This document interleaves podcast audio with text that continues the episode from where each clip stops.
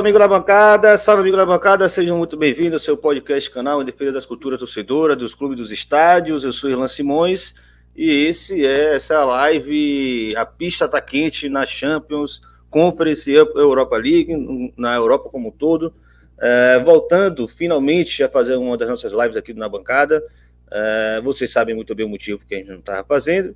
É, já voltamos com os podcasts, pretendemos fazer mais podcasts e não apenas lives a partir de agora, que também é um formato mais agradável. Inclusive, uma das convidadas de hoje já está ciente que em breve ela será convidada para o podcast. É um formato que permite um pouco mais tempo, né?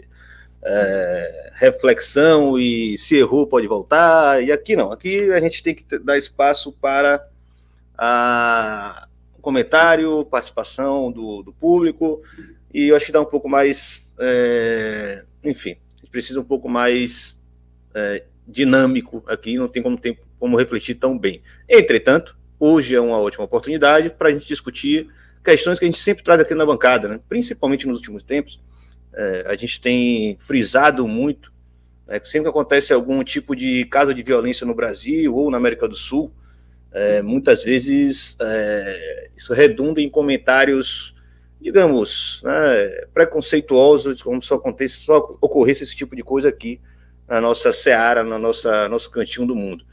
É, e aí a gente sempre tenta observar e trazer né, e ressaltar de que esse fenômeno da violência no futebol ele é internacional. Né? No começo da temporada, né, no começo desse ano, a gente fez uma live é, para destacar as possibilidades, potenciais riscos né, e os digamos, os jogos mais é, é, complicados da temporada na América do Sul, né, considerando a Libertadores e, e a Copa Sul-Americana, acertamos alguns, é, e agora a gente resolveu pular para a Europa, já com a temporada em andamento, né, e com muitos casos de confronto entre torcedores, seja nas ligas internas, né, mas principalmente e de forma mais preocupante, mais né, notável, com relação às competições internacionais, que agora são três, e não à toa, né, a gente teve que trazer aqui, convidar algumas pessoas que convivem com essa realidade, né, que estão na Europa,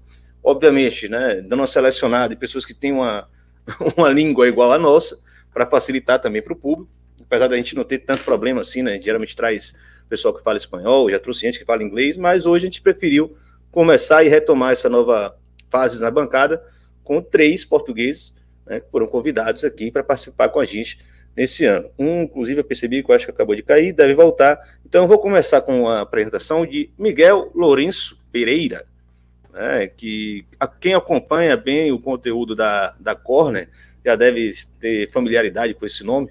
É o cara que lançou o livraço Noites Europeias, não atua, está sendo convidado para falar sobre as noites europeias, não muito no seu sentido, né, Miguel? Mas no sentido da porradaria e do que acontece lá de fora, às vezes até dentro da cancha, né? A gente está falando também de confusão que está acontecendo dentro do estádio. Vou apresentar Miguel, né? Como ele pediu, escritor, jornalista, podcaster, crê que englobam tudo um pouco. Aqui, na verdade, você botou uma observação. No Brasil, tem dois livros editados na editora Corner, outros três na Espanha e três em Portugal, e parte do projeto Fever Pitch, né? com Varela e João. Não sei se é bem o João Tibério, é João Tibério? Não, João Gonçalves. João Gonçalves. João Gonçalves é outro. É porque João Tibério já está por aqui assistindo a é gente, é sempre está. Nossos, nossos camaradas de Portugal também. Bom, seja muito bem-vindo, Miguel. Primeira vez na bancada. Sinta-se à vontade, sinta-se em casa. A, o microfone é Obrigado. Seu. Obrigado, Irlanda, pelo convite. E, e, isso que falas do livro, o livro também conta a, a história da violência nas noites europeias, porque efetivamente há, há uma relação uh, do futebol com a violência, tanto a nível local como nacional, e, e não é um fenómeno de, do continente sul-americano, muito pelo contrário. Uh, o que há é uma grande cultura eurocêntrica uh, de racismo, de xenofobia e de sensação de que a Europa é um espaço especial que ignora muitas vezes passar a imagem para o mundo de tudo aquilo que se passa também neste pedaço do, do planeta. E desde os anos 70 que existe muitíssima violência nos estádios europeus, uh, tanto a nível de ligas como a nível das competições europeias, e essa violência acompanha a violência na sociedade. A sociedade europeia dos anos 70 era uma sociedade bastante violenta, é a sociedade em que começam a aparecer os movimentos ultras, punks, hooligans, onde se começam a voltar a formar grupos neonazis que tinham estado mais ou menos nos primeiros 25 anos depois da Segunda Guerra Mundial, calmos, eh, tranquilos, em nichos muito pequenos, voltam a ganhar protagonismo. E isso depois o futebol, como reflete tudo aquilo que faz parte da nossa sociedade, começou a refletir também esse problema e todo esse problema da violência foi, foi tendo lugar nos anos 70, 80, até ao culminar com, com a tragédia de Eisel, que mudou de certa maneira a forma como as autoridades olhavam para essa violência. E agora que estamos a voltar a viver períodos difíceis na Europa, períodos de muito racismo, de muita xenofobia, de novo a dar muita importância à nacionalidade em detrimento do projeto de construção europeia coletivo, e se voltou a fazer do futebol o perfeito campo de batalha para muitas dessas ideologias extremistas, para muitos desses grupos ultras, mas também aí vê-se que essa violência não é igual em todo o continente. E há países e há zonas geográficas dentro da Europa que são muito mais proclives a isso, como já eram nos anos 70 e 80, por exemplo, Portugal, e hoje vamos estar aqui três portugueses, é um país onde, felizmente, a violência no futebol é raríssima. Uh, existem grupos ultras organizados, existe muita gente a ir ao futebol, existem alguns episódios de violência quase sempre fora dos estádios e que não têm a ver com o jogo em si, mas olhando em perspectiva para o que é o mapa europeu da violência, eh, Portugal é um caso exemplar, digamos assim, apesar de que as autoridades tentaram impor-nos um, um, cartão do adepto há coisa de dois anos que felizmente foi revogado, mas está a anos-luz de todos.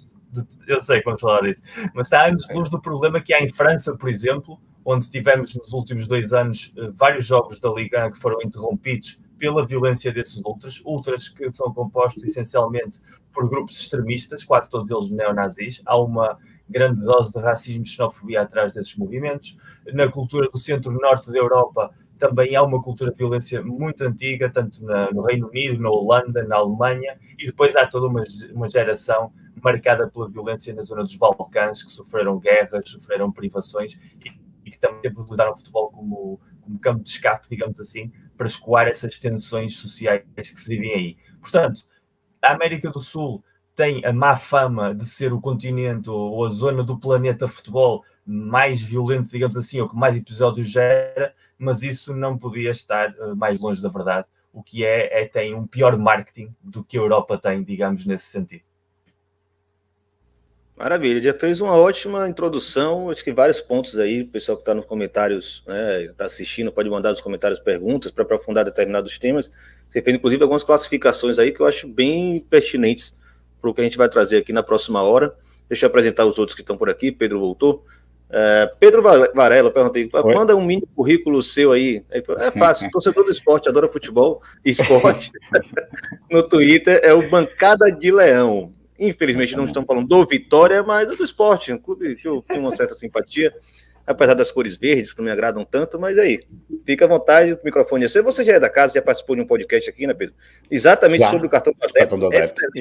Discussão excelente disso, né? com o Sérgio Engrácia, né, torcedor do, do, Benfica, e com o João Lobo, torcedor João. do Vitória Guimarães, que é também representante, né, diretor da Associação Portuguesa de Defesa do Adepto.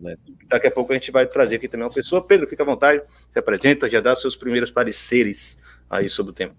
Sim, vamos, vamos falar. O Miguel já fez aqui uma boa introdução, como, como, é, como, é, como é normal por parte do Miguel, sempre um, uma, uma pessoa bastante informada neste, nestes assuntos. Sim, temos aqui alguns casos. Na realidade, quando, quando, quando nos convidaram para, para falar sobre isso, quer dizer, os casos eles continuam. Hum, quer dizer, não, não, não, houve um aumento, acho que há uma continuação do que, do que se tem passado. Eu acho é que muita gente, por vezes, ou não, ou não está atenta, ou, ou, um, ou, passa um bocadinho ao lado deste fenómeno que tem acontecido. Quer dizer, seja na, estamos aqui a falar da Europa, nomeadamente se for na Europa do Leste, uh, ainda mais, mais facilmente encontramos casos de violência. Um, ehm, vamos falar de alguns que têm acontecido aqui uh, em Portugal, embora eu acho que nós estamos muitíssimo longe de, de tudo aquilo que, se, que, vai acontecendo por essa Europa fora. Um, e acho que aquilo, vamos falar de um dos casos já de ser o, o, o que aconteceu agora na Liga Europa, do Eintracht Frankfurt com, com, com o Marselha mas, mas quer dizer, se olharmos para o futebol francês, o que foi a última temporada, por exemplo, quer dizer, aquilo foi um festival todos os fins de semana, houve problemas uns atrás dos outros. Aqui em Portugal estamos muito longe disso. acontece uma outra situação, mas não é nada comparável e hoje eu diria que irmos ao futebol aqui em Portugal é extremamente seguro quando comparado com o que se vai passando lá fora. E até diria que muitas vezes quando nós vamos fora, eh, que os adeptos portugueses em, em, ehm, em competições europeias, aí sim talvez encontremos alguns problemas, mas muito longe do, do que se passa aqui. Está tudo, muito mais calmo e tudo muito mais controlado, umas escaramuças, umas coisas de vez em quando, um ou outro caso, mas, mas diria que é tudo muito mais calmo. É, eu diria a vocês que não parece, ser bem sincero assim, né? pelo menos olhando de longe, não me parece talvez no sentido que vocês estão falando do extremismo né, de direita, né, fascista, etc. Nesse sentido, vocês têm um, uma configuração um pouco diferente, né? Mas assim, em termos de confronto, né, de ação violenta, Isso olhando de longe, parece, há, Pois, pode, pode parecer, mas quer dizer, o Miguel pode, pode confirmar. Eu diria que não, quer dizer, o Miguel, como Miguel, eu e o Miguel moramos na mesma cidade, uh, somos é de clubes diferentes. O Miguel é do Porto, eu, eu sou do Sporting. Um, mas, mas e vai a muitos estádios fora de aqui, ó, fora no, no, nosso campeonato. E eu diria que 90% ou 95% dos estádios são completamente seguros e ver um jogo de futebol sem problema absolutamente nenhum. Uhum. Eu diria que o Miguel terá alguma dificuldade a ir ver o Benfica, se for à luz, mas mesmo aí, com a quantidade de polícia que, está nos, que existem nos jogos, acho que desde que siga no, no, no famoso cordão policial não terá problemas. E depois aqui no Norte, talvez ir a Guimarães será talvez o, o, estádio mais complicado para, para se ir. Eu diria que até mesmo ir a Braga, eu este ano já fui a Braga e hoje em dia, da forma como as coisas estão controladas pela polícia, pelos stewards e por uma série de agentes, acho que a coisa é mais difícil. Um, agora, se tu me disseres que quem não for dentro do, do, do, curso normal, quem não seguir uh, as indicações da polícia, aí poderá ter alguns problemas e isso infelizmente acontece, como acontece em todo lado, e, e é uma pena, mas, mas, é uma realidade. E ainda, ainda recentemente, este fim de semana, tivemos aí um, um caso que foi muito falado em Portugal, por causa de um adepto do Benfica com uma criança com 10 anos que foi, 10 anos que foi obrigada a tirar a camisola porque estava numa bancada de adeptos do clube da casa, que era o Famalicão. É, enfim, ainda vão acontecendo assim umas coisas. Eu nem sabia que tinha torcida, ser bem sincero. O, o Famalicão? É, não, não tem, nem sabia. Tem. Olha, curiosamente o Famalicão, ainda falamos muito disso, porque o nível de assistências aqui em Portugal não tem estado famoso, especialmente na última temporada. O Famalicão foi dos poucos clubes, eu penso que o ano passado só houve dois ou três que tiveram mais de 50% de média de lotação dos estádios e o Famalicão foi um deles. É um estádio pequenino também, eh, foi o Porto também, mas é um clube, é um clube que tem adeptos e tem adeptos que vão fora de casa, é daqueles que é, têm ali alguma tradição dos tais jogos fora de casa, os away days, como tu dizias, uh, na saber. intervenção na, na Sport TV. Vamos lá, vamos apresentar o último convidado. Sim. É, deixa eu apresentar logo a última convidada, né, para a gente já começar aqui o debate, que quero mostrar também os casos que aconteceram. Uh, Marta Gentes, torcedora do Esporte Clube de Portugal, também, né? Tá meio desequilibrado aqui o negócio. Advogada de profissão, presidente da Associação Portuguesa de Defesa do Adepto, né? A APDA, membro da administração, né? No caso aí da diretoria, né? Do, da Football Supporters Europe. É, isso é um tema que né, é uma posição que a gente queria muito trazer alguém para cá e felizmente estamos aqui tendo essa honra de ter Marta Gens aqui. Né, tem estado ligada através da atividade profissional, proteção dos direitos fundamentais dos adeptos, dos torcedores, não só em Portugal, mas também junto de outros clubes europeus, como o Eintracht Frankfurt. Ou seja, temos alguém que pode falar bem, pode falar bem, bem de perto, de né? Perto, sim. Então, trazendo, Marta, seja muitíssimo bem-vinda. Né? Você daqui era a única que eu não tinha muito contato, né? apesar de já conhecer o caso da, né? conhecer a, a associação. Né? Felizmente, João Lobo teve a, a sacada de, na ausência dele, né, te, te acionar para participar aqui. Então, seja muito bem-vindo, é uma honra imensa receber você na bancada. Obrigada, obrigada, Irlã. Olha, o prazer, o prazer é meu, obviamente, é com muito gosto que falamos. Eu acho que partilho aqui, acho que partilho aqui com os meus compatriotas que é um prazer enorme falar para o outro lado, para o outro lado do oceano, sobre uma realidade que às vezes parece tão longínqua, mas às vezes tem tantas semelhanças, ou são mais vezes as vezes em que existem muitas semelhanças do que aquelas em que existem efetivamente muitas diferenças, porque todos sentimos na pele muitas das coisas de que nos queixamos e, portanto, acho que um, convém que haja mais vezes este, este tipo de debates e este tipo de questões, porque nos aproxima muito mais e isso às vezes o sentimento de solidariedade e de união é muito mais cativante do que às vezes aquelas coisas que nos separam, que na verdade são só, e na grande maioria das vezes, as nossas cores, não é? As cores, que nós vestimos. Olha, um, neste aspecto, neste aspecto e relativamente ao tema que nos traz aqui hoje, eu, eu tenho tido, eu tenho tido alguma, algum contacto com a realidade europeia, precisamente por estar mais ligada agora à Football Supporters Europe desde 2019. Nós temos tido aqui alguns mecanismos que criam uma rede de apoio para com adeptos que se deslocam a outros países e, portanto, maioritariamente nas competições europeias, agora ainda mais com, com, com o aparecimento, agora salvo seja com, com a Conference League, um, e, portanto, temos trabalhado aqui alguns aspectos com, uh, uh, sobre essa matéria. E, portanto, temos tido contacto muito direto com aquilo que acontece na realidade.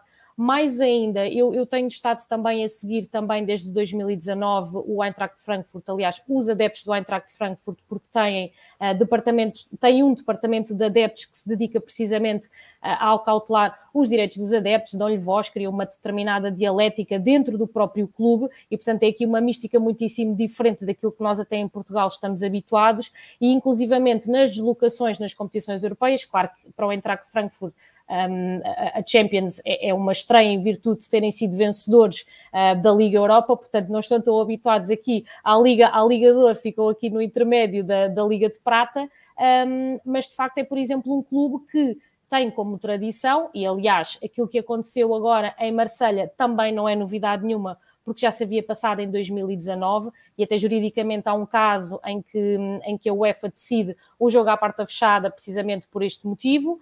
Um, e, portanto, o Eintracht Frankfurt, neste caso, é muito meu conhecido, presto grande apoio, principalmente nas deslocações do clube, do clube a Portugal, um, e, portanto, conheço bem até os meandros e, e, e enfim, e não estou minimamente surpresa, Pese embora eu acho que haja aqui cada vez mais conhecimento em virtude também do aumento da visibilidade através das redes sociais. Hoje em dia estamos ao lado, filmamos, colocamos no Instagram, através das páginas eh, Mundo Ultra, Ultra Isto, Ultra Aquilo, tantas páginas que existem e que circulam muito mais informação.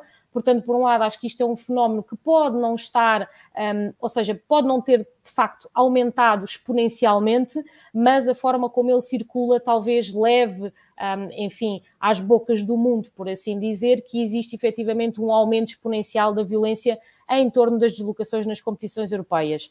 Por outro lado, também temos aqui outros fatores, como hoje em dia é tão fácil marcar uma viagem. Portanto, são uns anos atrás, talvez o Miguel, que saiba muito mais deste tema, consiga até uh, sublinhar aquilo que eu vou dizer, e se não concordar também pode dizer, mas talvez há uns anos fosse mais complicado marcar uma viagem com a facilidade que hoje em dia todos temos o telemóvel na mão, a seguir ao sorteio é só clicar OK, porque já temos uma previsão mais ou menos do que é que pode, do que é que nos pode sair na rifa, é só clicar OK e marcamos a viagem. E quem diz um, dois, três, quatro, cinco adeptos, diz centenas e milhares de adeptos, como clubes, por exemplo, como o Eintracht de Frankfurt, que em Sevilha estavam cerca de 20 mil dentro do estádio e cá fora estavam mais outros milhares de adeptos, como em Camp Nou, que toda a gente se queixou, não é, contra o, o Barcelona, que o estádio era mais branco do que propriamente vestia as cores do próprio clube da casa.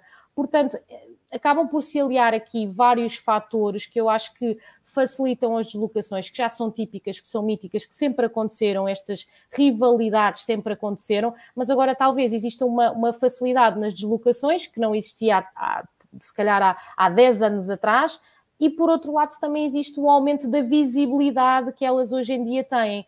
Por outro lado, também venho a concordar com, com aquilo que o Erlan disse, que é eh, mas enfim, mas também se empolam muito mais porque quando é para dizer mal ou quando é para trazer estes casos a público, pagamos todos muito mais caro por aquilo que acontece de errado do que tantos milhares de coisas que acontece de bom, não é? E, portanto, às vezes acabamos por pagar uma fava, uma multa muito alta por este tipo de situações que nós sabemos que existem sabemos que acontecem, que têm de ser contornadas, enfim, por quem de direito, mas às vezes acabamos todos por pagar aqui um bocadinho caro uh, pelo acontecimento destas coisas e pela forma como elas, como elas acabam por ser empoladas.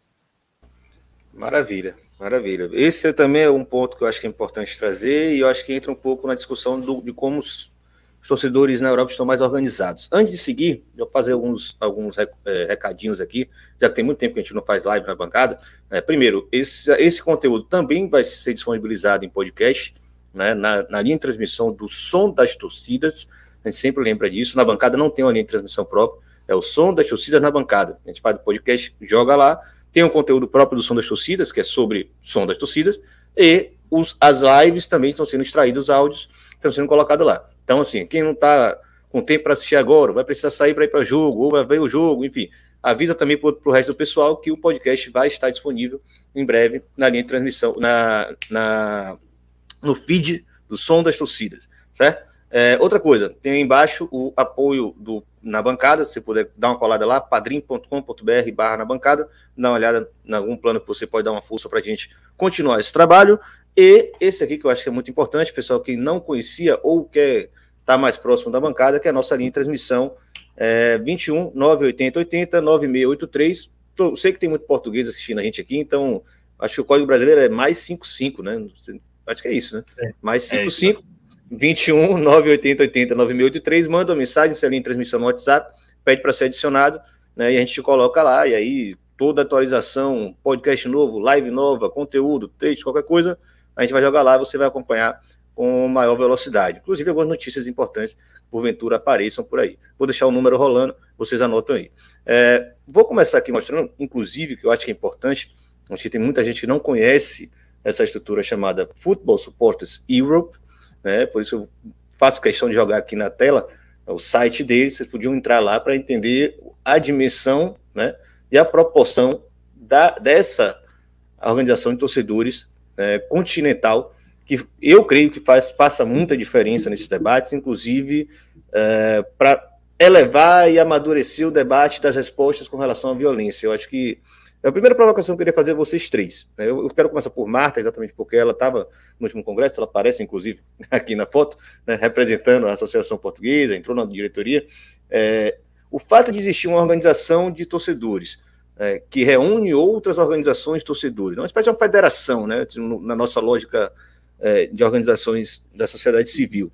É, de certa forma, é, cria uma referência a quem recorrer, ou minimamente uma referência que tem algum poder de voz, para dizer o que é viável, o que não é viável, o que é aceitável, o que não é aceitável com relação à segurança nos estádios.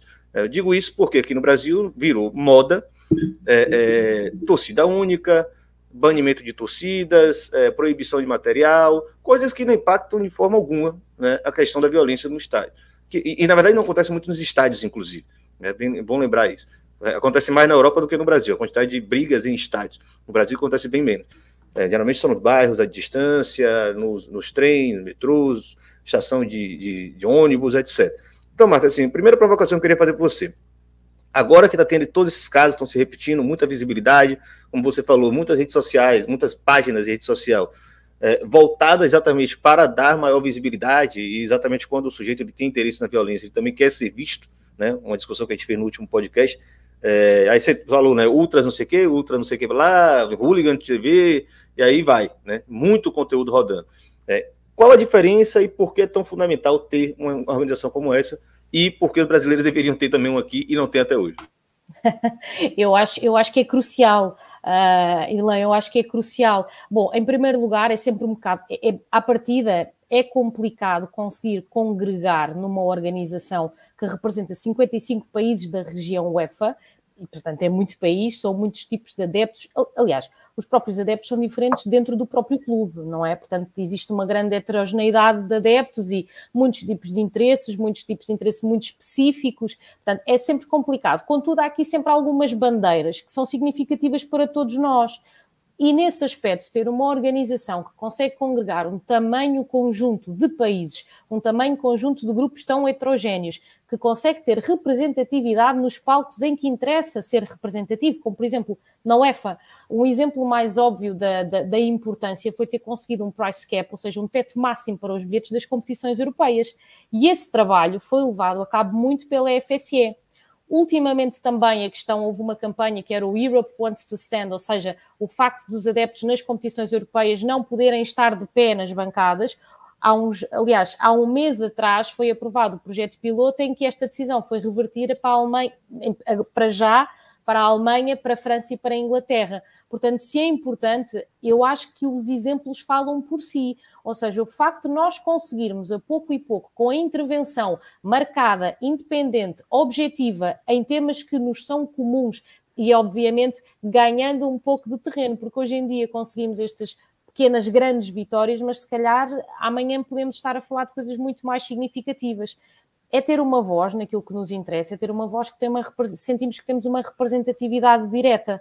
Uh, portanto, acho, acho que só tem a ganhar. Acho que se quiserem os melhores contactos eu dou, eu acho que só têm de facto a ganhar, porque um, existem tantas coisas que nós podemos lutar e que só fazem sentido se o fizermos juntos, que esta representatividade nos palcos certos só nos traz, só nos traz de facto bons frutos. Acho que não há como refutar com estas duas iniciativas que eu até dei o exemplo, não há como refutar a não importância, não há como refutar que não faz sentido, muito antes pelo contrário, Irlanda. Muito bom, muito bom. Bom, está dado o recado, né? Tem que existir uma organização exatamente para dar cabo desses debates. Então agora a gente pula para o caso da violência em si, né? Como a gente queria trazer e ilustrar para o torcedor brasileiro. Claro, aqui o público que assiste na bancada já está muito é, é, bem informado sobre esses assuntos.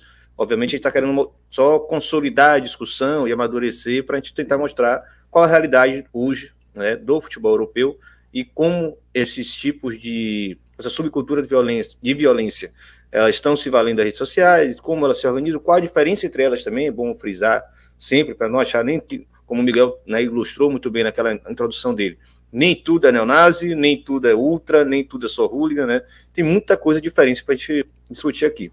Então eu trago aí nessa imagem, hum, não ficou tão bom, peraí, deixa eu tentar salvar essa imagem aqui e jogar no Chrome. É, a lista das, da, dos confrontos que aconteceram, inclusive um deles é em Portugal, só de que eu tive, é, é, eu tive condições de acompanhar é, e de achar nas pesquisas que eu fiz na internet. Provavelmente existem mais, né? existem mais casos, existem mais é, é, exemplos de confusão dentro do que a gente está falando. É, vamos lá. Como, como, provavelmente vocês estão nos ouvindo já têm conhecimento, né? não conhecem muito de futebol também. Hoje na, na, na Europa são três competições continentais, né? o que torna a coisa muito mais né, complexa e perigosa, porque são muitos encontros todos os, todas as semanas. Né? Esse, essa semana, por exemplo, nós tivemos 47 jogos, não foram 48, porque o jogo do Arsenal não foi adiado por causa da morte da rainha. Né? Mas é muito jogo acontecendo no continente inteiro, que é um continente que tem uma excelente estrutura de transporte. Né? É bom lembrar isso também. Então, mesmo, como você falou, né, só clicar no OK lá, mas assim, mesmo um torcedor que nem é endinheirado, ele consegue se organizar para pegar um voo de baixo custo e atravessar o continente para o jogo. Né? Inclusive com esse fascínio, esse, esse tesão que existe em fazer bagunça na terra dos outros. Né? Então, vou começar com a lista aqui. Conference League, né? Vitória de Guimarães e Rádio Split, 4 de agosto. Creio que Miguel conhece bem esse caso. Você lembra desse caso aí, Miguel? Sim, sim. conheço, Eu conheço bem. Eu fui sócio do Vitória durante sete anos. Conheço muito bem aquela realidade. Então, chegaram lá os, os hooligans e os ultras do, do, do, Split, né? São muito famosos, né? Passaram. Mas esse caso tem uma diferença, não é? De todos os outros, porque esse caso tem uma ligação do Hajduk Split muito conhecida com, com Perfeito. Com vamos, vamos, vamos de um por um. Eu acho maneiro claro. de um por um. Acho que já ajuda a ilustrar. Primeira informação. Por que esse, esse caso é diferente, Varela? Não, eu acho quer dizer, eu não conheço todos os outros casos. Alguns ouvi falar, outros, como a Marta dizia, isto hoje é muito fácil.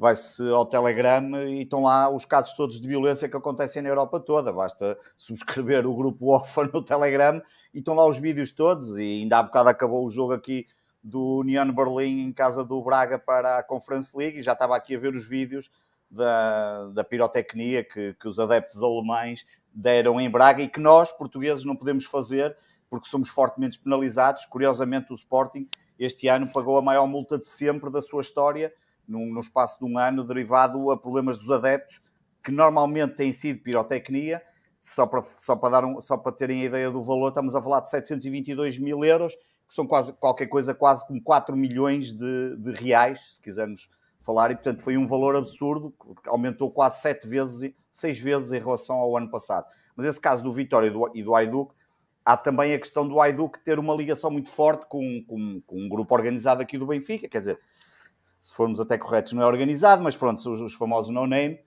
um, e portanto há aqui um, um, uma ligação um pouco diferente. E, e, e, acho que também, e o Miguel também pode falar disso, aliás, nós chegamos a discutir isso no nosso no podcast que fazemos mais ou menos semanal, porque também não é sempre todas as semanas, mas, mas na realidade até só de ouvir falar a polícia uh, sobre esse caso, dá para ver como se calhar, uh, se calhar qualquer um de nós está um bocadinho mais informado do que, do que, aqueles, do que aqueles polícias falaram sobre o que aconteceu nesse caso, porque chegaram a dizer coisas absurdas como ah, mas eles nem vieram para o aeroporto do Porto, que é o aeroporto mais próximo aqui de Guimarães, vieram por... Pois não, não vieram porque, porque isso é uma das formas como há pouco a Marta falava, hoje em dia qualquer adepto marca facilmente as viagens, pode ir por, por caminhos que, que ele entender e até fugir a essa, a essa, a essa força policial. Mas, mas, mas acho que há aqui alguma diferença em relação aos outros casos, depois os outros casos enfim, um, por isso é que eu acho que há aí uma ligeira diferença, mas o Miguel também pode complementar mais, porque o Miguel também está muito por dentro desse caso. Sim, sobretudo partindo do princípio daquilo que a Marta disse, que é completamente certo. A Europa, além da facilidade geográfica de deslocação, nos últimos 15 anos, com o aparecimento da cultura low cost, mudou completamente o panorama. Os away days sempre existiram, Nos anos 70, aliás, o início da cultura hooligan começa precisamente porque quando a violência começa a estabelecer-se nos Estados ingleses, a polícia inglesa responde e os adeptos começam a encontrar mais facilidades em causar problemas quando saem da ilha e vão para o continente do que quando estão a ser vigiados e controlados em casa. E por isso o número de casos de violência de hooligans britânicos era sempre muito maior nos jogos europeus do que era nos jogos domésticos, da mesma maneira que todas as vezes que a seleção inglesa ia fora ou jogava uma competição, os casos eram exponencialmente maiores do que quando atuava em casa. E isso criou-se a cultura, como o Irlanda disse bem há pouco, de que uh, para fazer disparates mais vale fazê-lo longe, uh, que estamos mais seguros de, de estar a salvo. E, e, no caso do jogo do Vitória com o Aidiuca, há, há dois padrões que, que refletem o estado atual da violência futebol europeu. O primeiro é essa, a facilidade que hoje em dia têm os adeptos de chegarem a um determinado destino e a forma como muitas vezes as polícias não estão preparadas para esse fenómeno quando são polícias de países onde não há um historial de violência recorrente, e neste caso Portugal, felizmente, não tem uh, esse histórico de violência interna. A violência no futebol português tem uma natureza diferente e é muito mais clubística uh, a nível interno do que propriamente ligada a movimentos ultra que programam jornadas de violência ou ligada a movimentos ultra que têm conotações político-sociais. E depois, por outro lado, o facto de ter um representante uh, que pertence a esse lado da Europa, onde a violência está muito mais institucionalizada. Aliás, o, o Ideal Split, a torcida, que é o nome do grupo do Ideal Split, é a primeira claque uh, da história do futebol europeu, inspirada precisamente pelas torcidas brasileiras que viram alguns uh, jovens adeptos do IDU que quando foram ver o Mundial de 1950, quando estava na altura no Rio de Janeiro, e, e viram aquela, aquele ambiente do Maracanã, prévio ao Maracanaço, e, e inspiraram-se nisso para criar o movimento Ultra. E era um movimento Ultra na altura num país, a Jugoslávia, que estava dominado por, por um regime comunista, portanto eh, houve vários problemas de natureza política na concepção do grupo e depois no seu desenvolvimento, mas toda a estrutura das claques do leste da Europa sempre teve uma ligação muito grande com causas político-sociais e, portanto, esses grupos sempre tiveram uma inclinação mais forte para manifestarem-se em episódios violentos, tanto internamente como nas suas saídas. E se olharmos para a lista, há vários países que vêm dessa zona, digamos, do continente europeu, onde se vive a violência no futebol de uma maneira diferente do que na Europa Ocidental, por exemplo. E depois, como disse o Varela bem, a história da relação que existe entre o No Name e o iView, que partiu precisamente de um acidente que vitimou fatalmente um adepto do Benfica quando as duas equipas iam jogar num jogo europeu a meados dos anos 90, também fala dessa subcultura de associações de grupos ultras, de clubes ou de países que não têm uma relação direta entre si, mas que depois se fomentam como uma espécie de árvore genealógica do movimento, onde se criam ligações que depois ajudam a facilitar estes episódios de violência quando os clubes se vão movimentando em países e têm sempre alguém com quem têm esses laços que os acolhe e que lhes ajuda até logisticamente para que possam pôr em prática aquilo que eles vêm realmente fazer muitas vezes, que tem muito pouco a ver com o futebol. E, mas, mas assim, essa relação de amizade ela não é tão nova, né? Assim, não, esta tem, esta tem muitos casos. anos, sim, exatamente. E todos os clubes, quase todos os clubes, digamos assim, como claques, como movimentos ultras, têm sempre outros movimentos ultras de outros países com os quais têm algum tipo de relação próxima, uh, intimidade, uh, inspiração, chamemos-lhe assim, e essas redes depois vão se ampliando com o tempo E não é necessariamente todas elas ligadas com a violência, porque é muito importante aquilo que a Marta disse há pouco. A imensa maioria dessas ligações de grupos ultra e movimentos ultra são feitos desde o intuito do apoio aos clubes, são feitos de maneira genuinamente positiva. Mas, claro, há sempre aquela percentagem, aquele espaço que utiliza esses canais para depois colocar em prática episódios violentos, que foi o que aconteceu eh, no exemplo da visita do Ayuca a Guimarães. Mais algum comentário sobre esse caso? Podemos seguir. Vamos lá, vou mostrar mais um aqui. É, Nice e Colônia, eu acho que foi o mais chocante pela facilidade que a turma teve de se encontrar. Né? Teve, era um muro, a torcida do Colônia, né? A, a parte que estava ligada ao Colônia, que se descobriu depois que não eram só alemães, também tinham pessoas ligadas ao PSG né? e tinham torcedores do Dortmund. Não, eu, não, eu não sabia dessa amizade, que pularam um muro, né? E aí não, voltaram. Foi o momento que a segurança chegou, a segurança totalmente despreparada, que agiu mais como uma terceira parte da briga do que como né, um, uma força de contenção. E Nesse caso, teve o destaque, eu acho que é, teve até a reportagem do, do Deutsche do uh, Felix Tamstut e o Matt Ford, foi até conseguir conversar com ele no dia seguinte, ele falava, não era tão comum na cultura torcedora alemã a, a, essa questão do, do arremesso né, dos sinalizadores.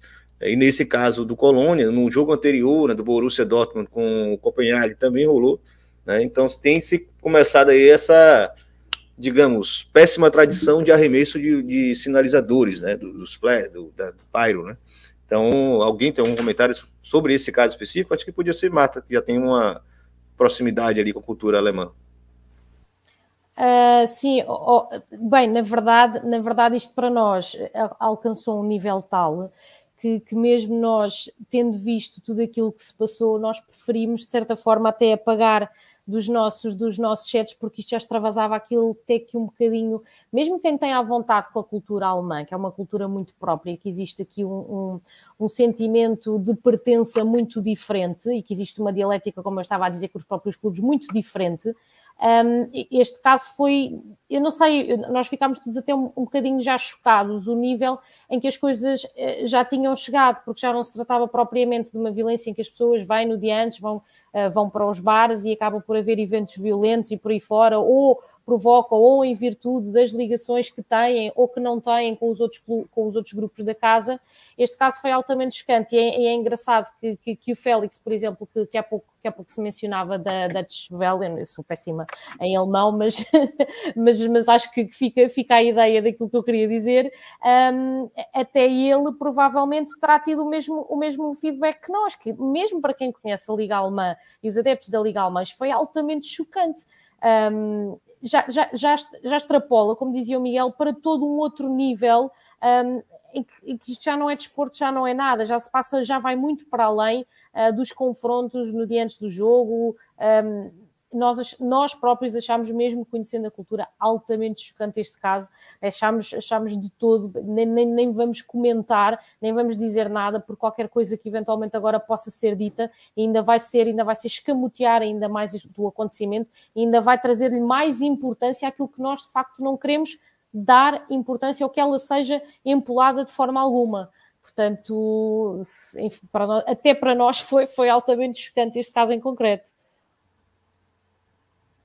É, nesse caso aí, é, tem um grupo ligado ao PSG, né, Paris Saint-Germain, que já estava banido há muito tempo, claro, assim, um processo de banimento também muito controverso, não é que, enfim, se justifique que foi feito lá, que é da chegada né, do, dos investimentos do, do Emirado do Catar, enfim, no clube, e aí houve toda uma mobilização política para garantir o banimento de determinados agrupamentos, todo mundo sabe que existiu isso. Claro, existia um grupo extremamente racista, extremamente xenófobo né, em uma das curvas, né, e esse grupo, por mais que tivesse lá suas práticas né, reprováveis, na curva ele tinha uma, uma, postura totalmente diferente, foi igualmente banido, né, e, e parece que existiu também uma tentativa de usar aquele evento como uma forma de demonstração de força e de existência da chamada Supras, né, salvo engano, não sei se se pronuncia assim, que era um desses grupos que ficava em uma das curvas.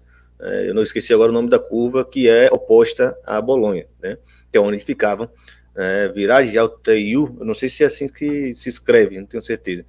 Mas, enfim, era um grupo que ficava do lado oposto, ao lado ficavam né, os, os ultras mais vinculados ao movimento neofascistas franceses, inclusive National Front, enfim, toda aquele, aquela relação, inclusive partidária que existia desses grupos na França. Existia não, existem, né, mas hoje bem menor, não é um nível muito menor. Miguel, algum comentário sobre esse caso também?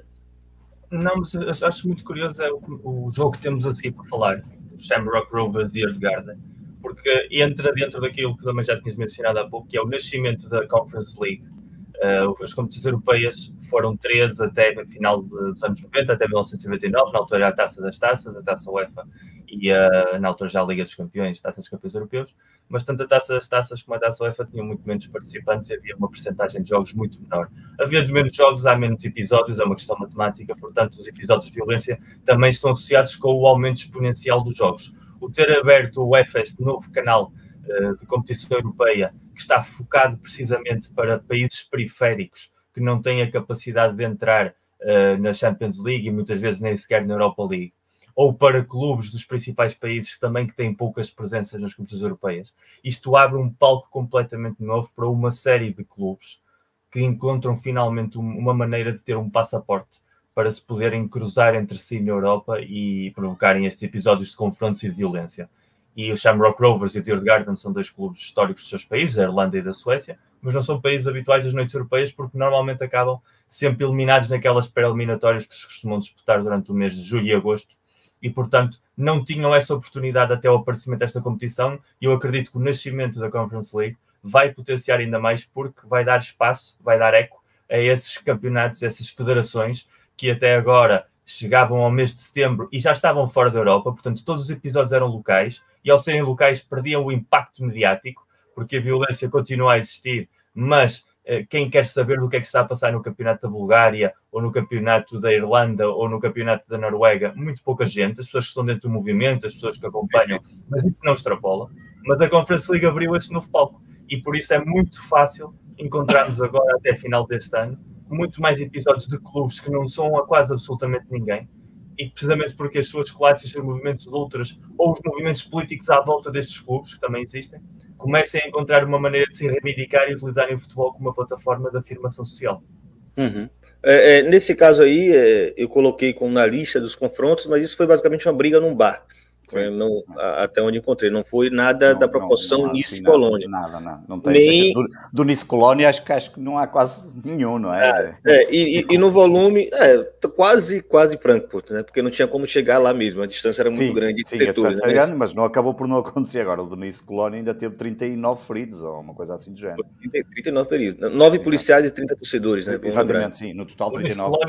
O Nice Colônia é um episódio do Futebol Europeu dos anos 70 e 80. Sim, ou seja, é um episódio que já aconteceu uma coisa que acontecia normalmente, sobretudo porque havia tensões políticas ainda, eh, as rivalidades que ainda se tinham forjado na Segunda Guerra Mundial ainda estavam muito vivas, portanto, qualquer episódio que envolvesse. E só não foi França, mais, Miguel, porque, porque as questões de segurança são melhores hoje em dia, porque senão Sim, tinha sido obviamente. mesmo um, tinha sido claramente um, um, um, caso de, de violência Mas aí, nos anos 70 80.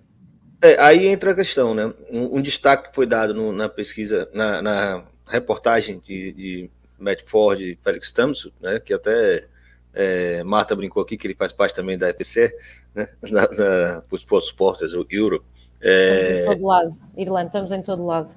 É tudo, tudo, tudo vinculado, tudo relacionado. É, até eu vou entrar daqui a pouco. É... vou chegar. É, o, o, que eles falam é que assim, uma das preocupações né, muito fortes que existiram naquele momento é que a, os movimentos ultras, os coletivos ultras na Alemanha, eles exatamente são uma espécie de contedor da, da violência, eles conseguem segurar a violência. Por causa do, do, dos Front Project, né, de todas as, as, as estruturas de assistência social que estão relacionadas aos clubes de futebol. Então, há uma responsabilização muito grande sobre os coletivos e eles também se colocam né, como responsáveis por, por exemplo, combater o neonazismo nas arquibancadas. E até brinquei com o Matt Ford, muito provavelmente aquela turma do Frankfurt que fez né, gesto nazista, eles vão ter que se, se resolver com os outros, porque os caras vão para cima deles. E aí tem um vídeo, nesse caso do Colônia, é, depois a gente volta ao caso da, da Irlanda, é, do Colônia início, né? Que são torcedores comuns e ultras, é, tentando arrancar as balaclavas desses caras que invadiram o setor local, né, como se estivesse tentando mesmo combatê-los né, e, e constrangê-los. Fala, quem são vocês? E, tem, e tem, ele traduz, né, também não falo nada do alemão, mas, mas ele vai lá e traduz. É, do tipo, quem são vocês? Vocês, a, a torcida começou a cantar, né, nós somos colônia, vocês não, não são. É, então, assim, essa, essa fração desse hooliganismo que é totalmente alheio né, e apartado do que são os coletivos ultras, né? não tem conexão alguma. Então isso provavelmente também vai redundar em brigas internas, né? Não sei o que vocês acham. Também é o reflexo da, da, evolução política, é o reflexo também da evolução política da própria Europa. A Europa de hoje é uma Europa mais de confronto, até a nível doméstico, do que era a Europa de há 10 anos atrás há 10 anos atrás, antes da, da grande crise, ou até mesmo no, no após da grande crise económica sofrida, ainda era uma Europa virada para o projeto comunitário, buscar a união, fomentar uma construção coletiva, e o futebol também estava dentro dessa dinâmica e os movimentos ultras também faziam parte dessa dinâmica. Uh, a ascensão dos movimentos extremistas dos últimos 5, 6 anos uh, ganhou protagonismo a todos os níveis, inclusive em países que tinham perdido até essa tradição de ter uma importante parte do movimento neofascista, neonazi, extremista radical, chamamos como quiserem. Hoje em dia, as sociedades desses países, a nível transversal, estão a sofrer essa subida. E o futebol reflete isso, como todos os outros setores, e até reflete de uma maneira mais mediática ainda, porque é o, o grande fenómeno sociocultural do nosso mundo. Portanto, esses movimentos ultras clássicos alemães existiam baseados numa cultura que é fomentada desde o pós-guerra, mas que agora está a enfrentar-se com novas gerações que já crescem com uma diferente mentalidade. E há sempre um choque de comboios quando há duas gerações que pensam de maneira radicalmente diferente e quando estamos numa etapa de muita confrontação eh, dialética, ideológica e que mais tarde ou mais cedo poderá chegar à rua também, como já está a chegar às bancadas. E, e no é, caso da Suécia, lá, aqui na bocado estavam a falar, o caso da Suécia, que é um caso que tem ultras muito conhecidos, momentos ultra fortíssimo. Um, tens agora a situação política que virou eh, este, este fim de semana e que a extrema-direita ganhou pujança num país extra-futebol que tem uma série de, problemas e, e por isso. Um, por isso, provavelmente, uh, digamos que a extrema-direita acaba por chegar por um, um, conjunto de situações, nomeadamente por um conjunto de ser o país europeu que tem mais refugiados per capita e que leva depois facilmente a um discurso demagógico e, portanto, e depois facilmente chegam ao poder e, portanto, que, que, certamente também não vai trazer nada de. Não, não, não vai ser fácil depois essa integração, como tu dizes há pouco, a questão dos ultras e dos hooligans, porque no caso do, do Nice Colónia, quer dizer, quando, quando temos situações de armas brancas, não, não, podemos estar a falar propriamente do movimento ultra na sua verdadeira palavra, ou na, pelo menos na base da raiz, e aí sim estamos a falar de hooligans e daquilo que nos recordam tempos, como o Miguel há pouco falou, dos anos 70, que são completamente diferentes, em que, em que é de pura violência e que não estão uh, minimamente importados em, em, que haja, pelo menos, dentro daquilo que são os confrontos ultras, que haja alguma, alguma consideração pelo, pelo, pelo, adversário, digamos assim, dessa famosa luta. E, portanto, estas coisas vão acabar por ter influência a, e a, e a, e a subida da extrema-direita em muitos países que estão a acontecer aqui na Europa certamente vão trazer problemas acrescidos ao futebol, porque o futebol depois é um escape da própria vida, do dia a dia, de todo, tudo aquilo que vai acontecendo extra, seja a vida profissional das pessoas, e portanto vai, vai, vai certamente trazer aqui uma influência muito negativa, diria. Perfeito. É, antes de seguir, porque eu acho que isso ainda tem um, um caldo aí para virar, só fazer um apontamento aqui. Leandro Stein, né, que, que é do site Trivela e tem um acompanhamento muito frequente da, do futebol europeu, e ressaltou aqui ó, o banimento da, das, das das torcidas, né? No, no Paris Saint-Germain, segundo ele, é antes, é, é anterior à entrada do Qatar. É, a gente tem que checar depois né, a, as datas, nessa cronologia desse processo. Né, e ele, ele frisa aqui: a administração catariana até negociou para permissão do coletivo mais recente, desvinculado diretamente dos antigos grupos. Provavelmente aquele que fez aquela festa bonita no, no último jogo da Champions, lá em Paris. Né? Então tá dado o recado aí, o destaque que Leandro trouxe para a gente. É, em, em Portugal, existiu uma tentativa recente né, de instrumentalizar algumas torcidas, ao menos foi o que eu soube, principalmente no caso do Benfica, né, aquele influencer com lugar na TV nacional, né, que é o chamado André Ventura. Faixa, André Ventura, que pelo que me falaram, pelo que eu soube, ele tentou inclusive né, alimentar, financiar um grupo do Benfica com essas né, características de grupo na, é, neofascista. É, vocês têm mais informação sobre isso? Mata, Varela, Miguel? Uh, não, quer dizer, o André Ventura é um adepto do Benfica, conhecido, é comentador na televisão, criou o Partido Chega, ligado à extrema-direita. Um, eu, eu, nunca ouvi, sinceramente, de ligações. Um, não seria de espantar, mas de uma forma genérica. Agora, desse em concreto, até porque há outro caso, até do próprio partido, do mesmo partido, ainda recentemente, mas aqui a norte, também havia ligações ao, até aqui aos Pedragões, Miguel te conhece bem, aqui no caso do, do, de algumas pessoas ligadas ao partido do Chega, mas não, não, não, não, não, não me lembro de ver nada assim dessas, dessas conotações tão fortes, sinceramente. Não, Pelo não se compara.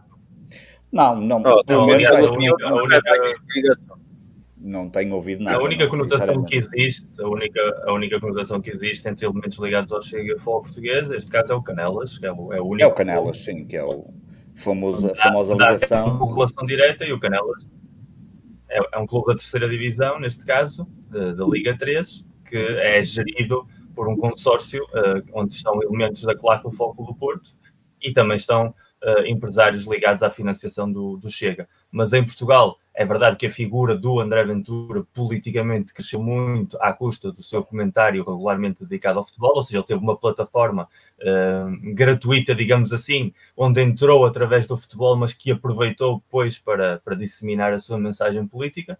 E aí sim há uma maneira em que o futebol está interligado com, com a ascensão recente da, da cultura da extrema-direita em Portugal, mas dentro do que são os movimentos ultras portugueses não há um peso ideológico político muito grande. Portugal, historicamente, sempre foi um país, e a Marta seguramente isso sabe melhor do que eu, apolítico no sentido do movimento ultra. Uh, a cultura da realidade do movimento ultra em Portugal está mesmo mais ligado à, à identidade clubística, à, digamos, à, à cultura de, desse ódio visceral negativo que se foi fomentando ao longo das últimas décadas ligados aos, aos diferentes clubes de futebol e aos clubes satélites dos principais clubes de futebol, porque depois essa relação tem também a sua escala piramidal, do que propriamente a uma questão sociocultural e política, até porque normalmente todos os grupos ultras são mais ou menos transversais a nível de, de representação racial, a nível de representação eh, de diferentes ideologias políticas. Eh, da mesma, não há uma similaritude com, por exemplo, o que acontece em Espanha,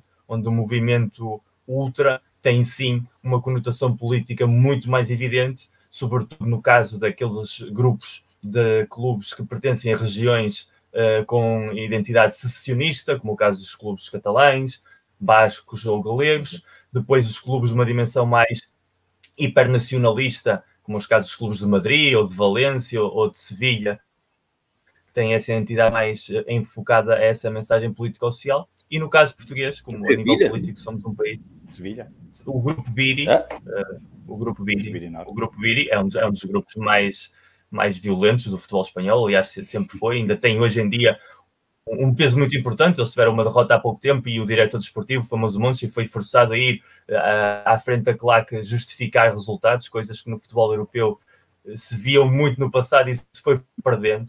Uh, mas o Sevilha ainda mantém essa identidade.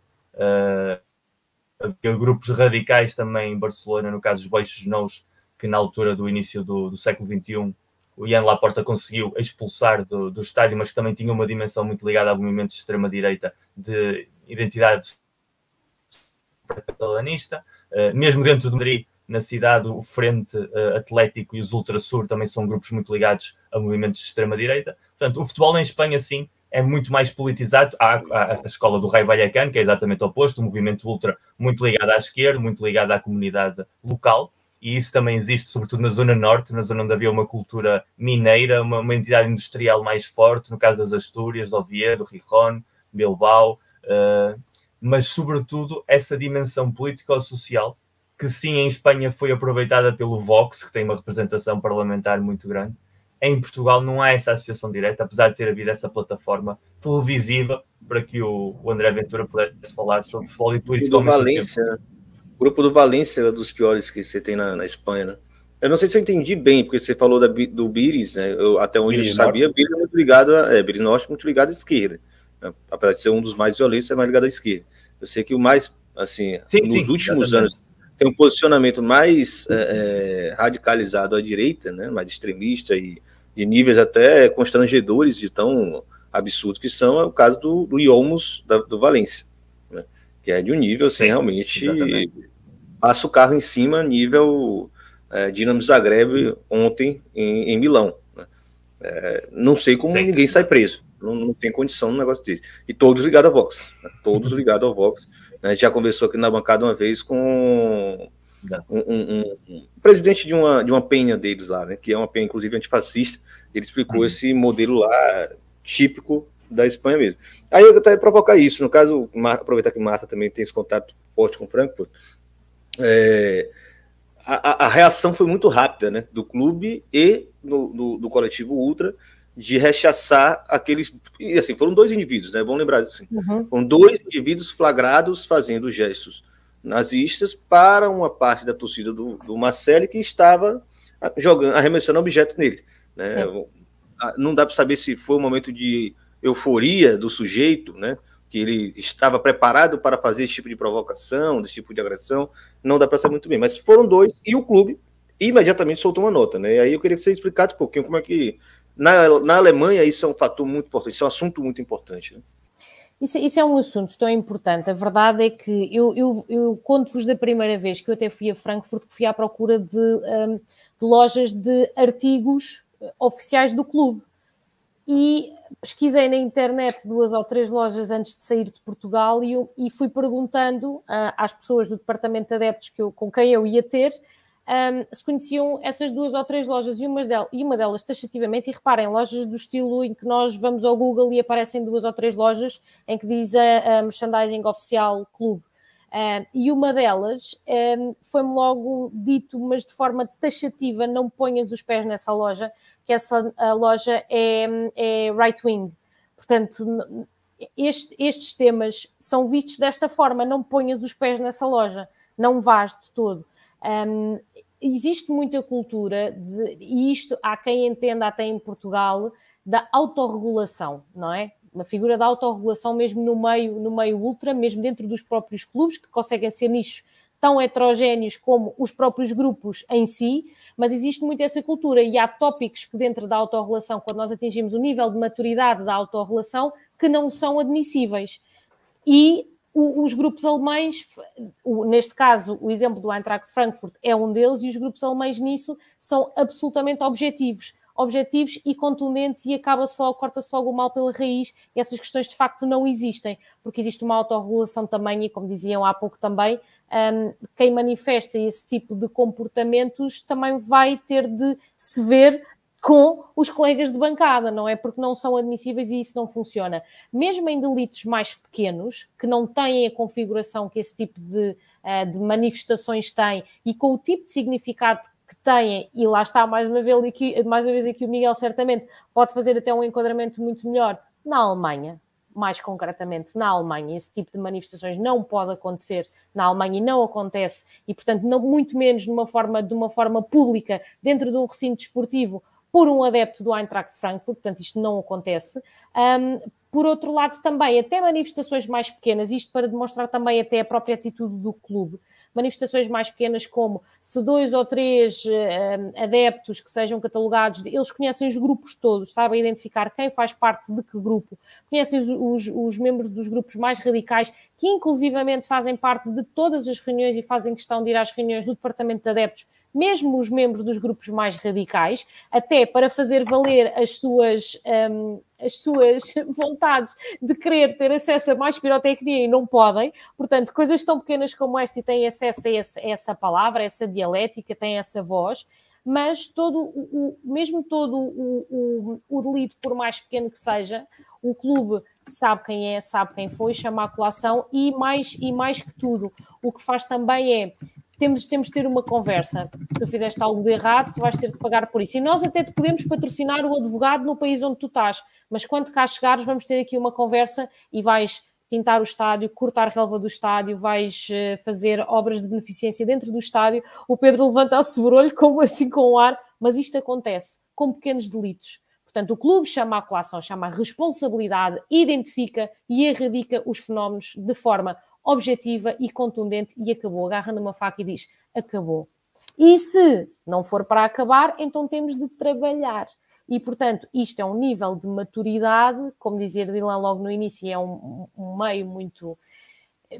Bem, a falta de melhor só próprio, não é? É uma cultura muito própria, mas que tem um nível de maturidade desta natureza. Portanto, estes nos casos mais graves, nos casos mais pequenos é isto. Eu pacto o advogado, eu não quero que, te, tenhas algum problema fora do teu país, mas quando cá chegares, depois temos uma conversa.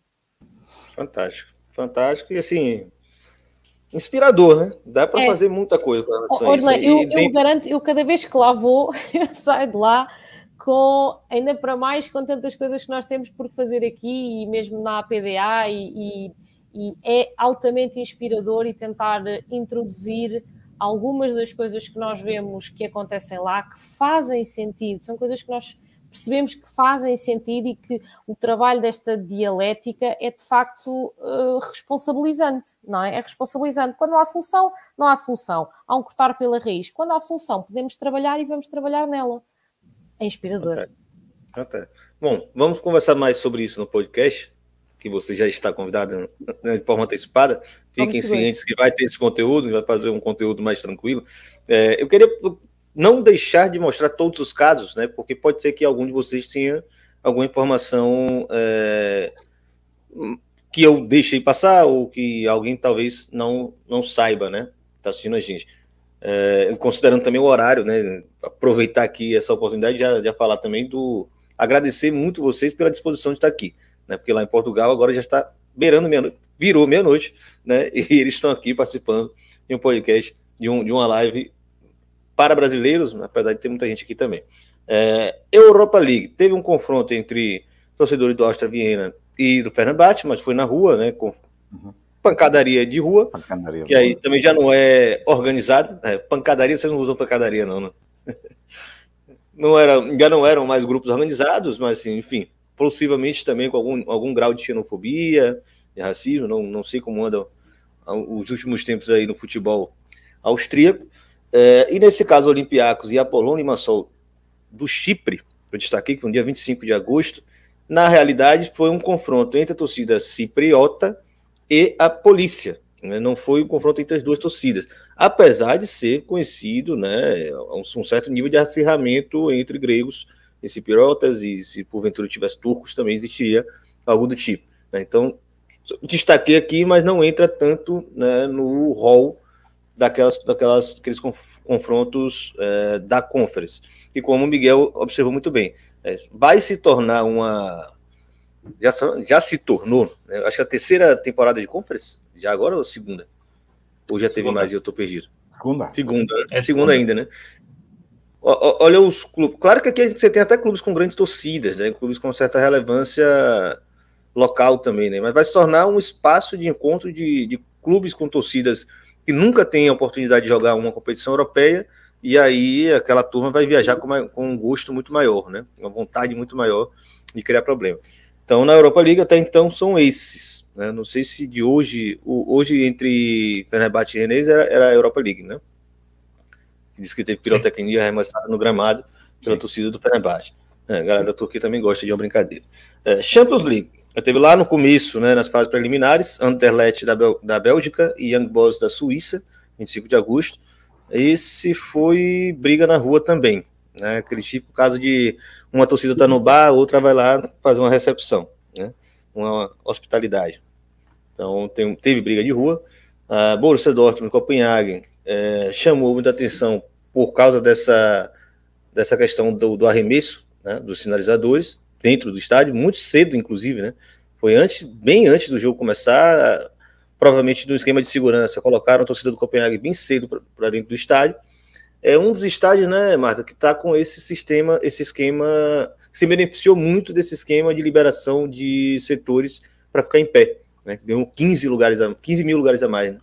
Exatamente. Aliás, eh, eh, na Alemanha, o curioso é que nós, e nós temos feito aqui essa, essa estatística, porque apesar dos, eh, dos estádios disponibilizarem esses lugares de pé para o clube visitante, o clube visitante tem a faculdade ou não de escolher ficar de pé ou não, ou seja, ou, ou escolher lugares sentados ou não, sendo certo que os lugares de pé onde, são sempre, onde ser sempre um preço muito mais simpático, não, uh, exato, os de pé, onde ser sempre um preço muito mais simpático que os lugares sentados, e curioso, a diferença de mentalidades mesmo dentro do continente europeu, neste caso nos jogos de Champions League, que por exemplo os clubes portugueses escolheram lugares sentados, ao invés de lugares de pé, numa medida pioneira uh, durante tanto tempo levada a cabo esta força brutal dos adeptos quererem lugares de pé nas competições europeias e os clubes portugueses escolheram o Braga, foi o único clube que escolheu um, para os seus adeptos fora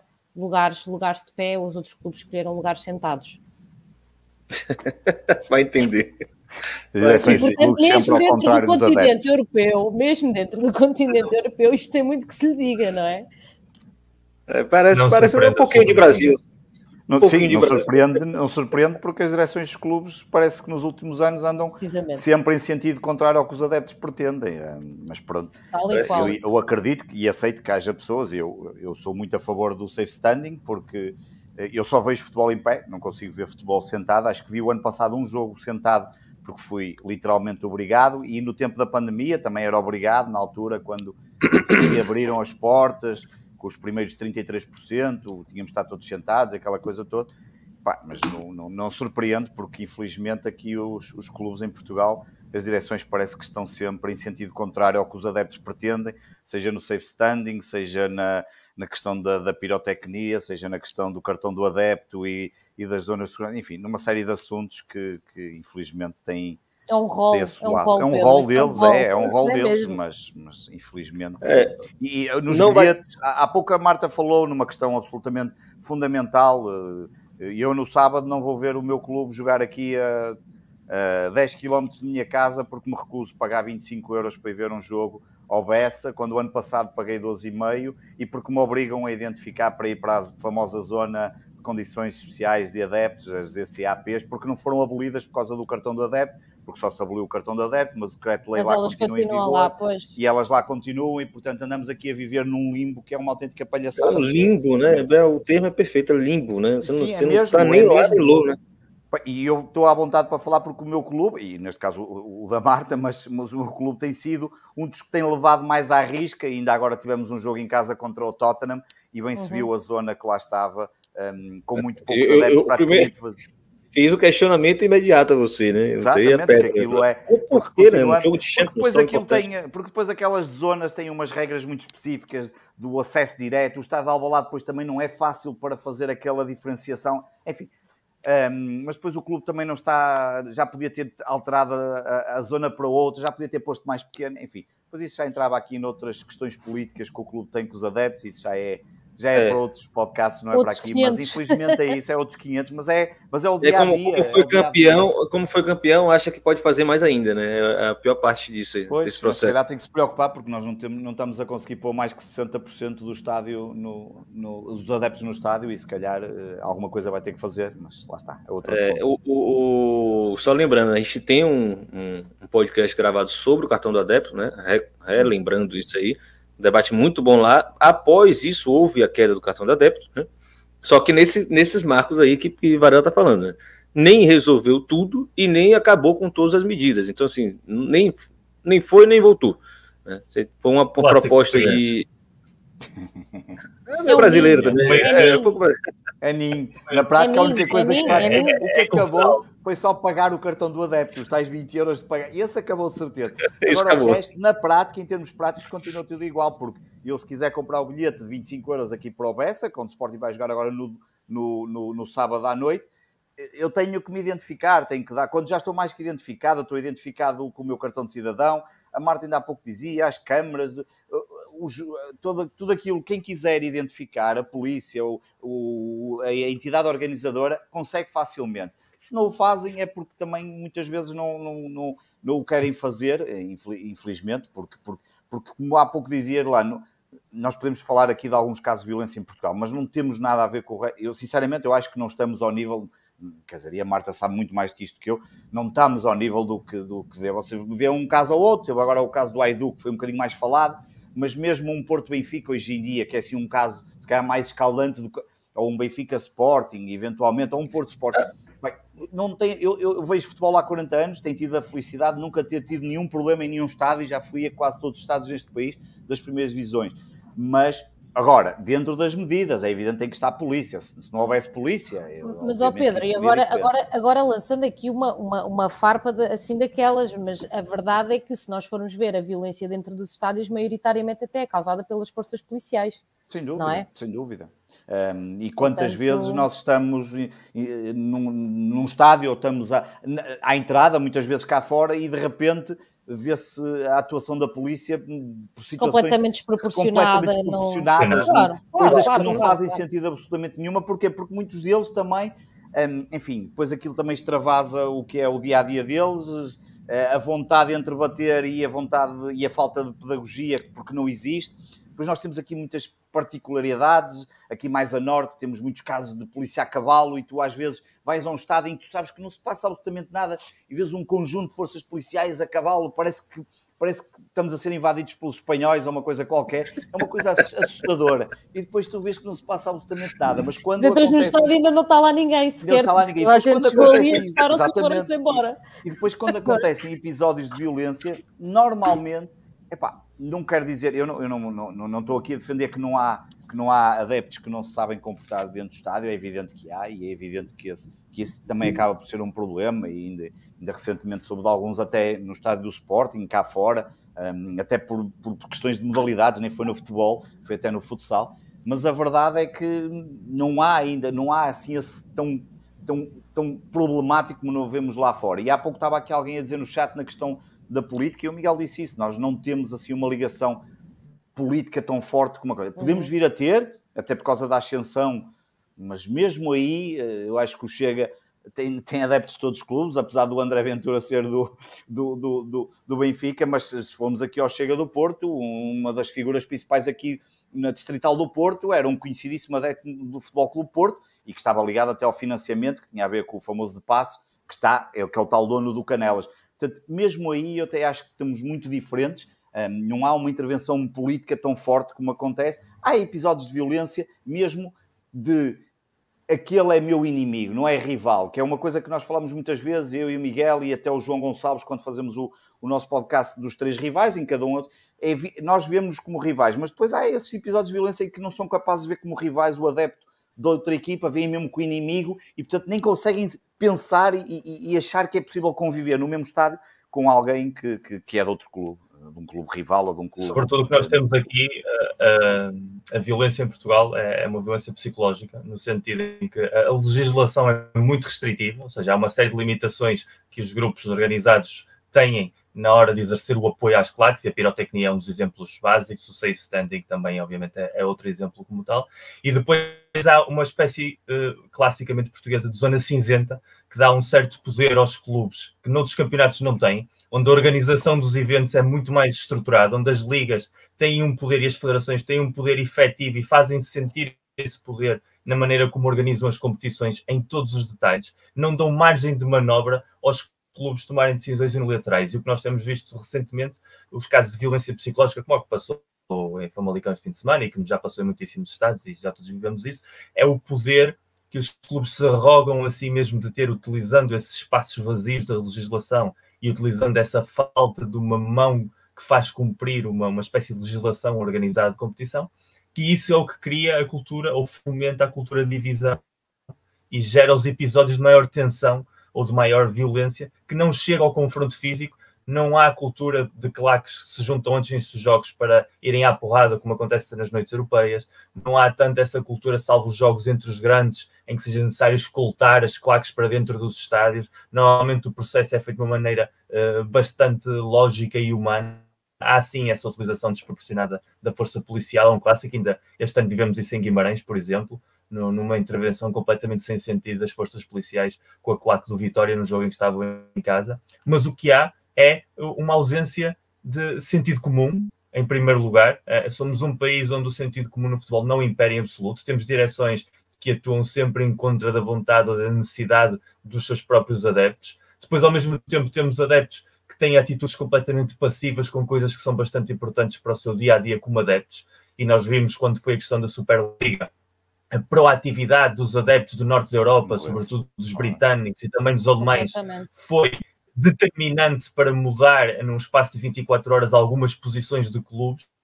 E no caso português, eh, obviamente, nós tínhamos aquela cultura típica do adepto de eu vou estar calado, não vou manifestar com uma competição, a ver se o meu clube entra lá e eu depois estou a contradizer-me a mim próprio, isso não dá muito jeito. Isso vai mudar. Isso, vai mudar. Isso, isso vai mudar. No dia a dia. Mas passa sobretudo no dia a dia. O adepto português não é um adepto que se, movimente, que se mobilize, que se movimente, e a Marta que está na associação e vê os exemplos lá fora, depois obviamente cruza a fronteira e mete as mãos na cabeça, porque há muitas coisas que os adeptos aqui podiam fazer, podiam encostar as suas direções até pelo peso que têm, mas fazem exatamente o oposto, aceitam uh, quase de maneira uh, cristiano-judaica falando, sodomizando-se em muitos casos, porque saem muitíssimo prejudicados a nível de horários, a nível de locações, preços de bilhetes, da maneira como entram nos estádios, como podem estar nos estádios, como podem ver as equipas noutros estádios, tudo isso que faz parte do dia a dia de um adepto, em Portugal é gerido pelos clubes. Nem é pela liga, nem é pelos adeptos, é pelos clubes. E quando é o poder estar na instituição que é a parte mais interessada, isso automaticamente muda as regras do jogo. E por isso é muito difícil, enquanto não houver essa centralização legislativa e esse sentido comum aplicado, que Portugal dê esse salto. E isso é que pode potenciar pequenos episódios de violência, de frustração, sobretudo, uh, mais do que qualquer questão étnica, política ou religiosa ou social, que sim existem, em França de uma maneira muito evidente, nos países do Norte da Europa e dos Balcãs também de uma maneira muito evidente, e até em Itália e em Espanha, por questões mais políticas, sociais, que outra coisa. Perfeito, perfeito. Para fechar, mostrar por último aqui os últimos os, os, casos que a gente não comentou, aconteceram ambos com a torcida do Marcelo, né? Tottenham uhum. e Marcelo, dia 7 de setembro, na semana seguinte, 13 de setembro, já em Marcelo, Olympique de Marcelo e Eintracht Frankfurt, que a gente comentou bastante já aqui, então nem precisa entrar mais é, nesse caso. No caso lá contra o Tottenham, é, lá, no, no, lá em Londres, é, foi basicamente empurra, empurra, um sinalizador lançado, nada muito grave, né, nada muito chocante. O problema é que os estádios ingleses eles são muito encaixotados, né? Eles são pequenos, né? Pequenos, não, eles são a parte inferior onde ficam os visitantes, principalmente no caso do, do estádio do Tottenham, que é, é esse estádio novo, é, a, a, a, distância é muito pequena. Então fica um barre, uma barreira de steward de cada lado e uma, uma faixa de, de cadeiras coberta com pano, né? Um negócio muito curioso, né? Porque chega ao nível de você abrir espaço muito grande para risco né? Vamos ser bem sincero assim, muito diferente do que foi Marcelo, onde basicamente não tinha a menor possibilidade de ter contato entre uma tribuna e outra, e aí as agressões foram com fogo de artifício, exatamente por causa disso. E na noite anterior, vamos lembrar disso também. Né? Então são basicamente esses casos, a gente tentou listar aqui, é, obviamente não conseguiria trazer todos os temas possíveis, é, agradeço muito vocês pelo, pela disposição de estar aqui no horário, que para vocês é péssimo, mas é o que a gente consegue fazer, né, conciliando os dois lados do oceano. É, Miguel falou que precisa sair, não sei se vocês, né, todos vocês precisam sair, já tem os nossos dois, outros dois convidados por aqui. Varela também? Também. Marta me avisou que, que tem filho, eu vou né? Ver de longe, eu vou, eu vou ver, eu vou ver já no meu recato, vou, vou continuar ah. a ver de longe já. Tudo vou continuar bem. a seguir, mas já não aqui. Então, assim, eu vou pedir para vocês darem uma última palavrinha para sair e aí eu trago os outros dois convidados aqui. Agradeço demais mesmo, reforço aqui o, o prazer de estar recebendo vocês aqui. Foi assim, aula atrás de aula nos comentários. É, vou começar com Marta, depois Miguel e, e Varela.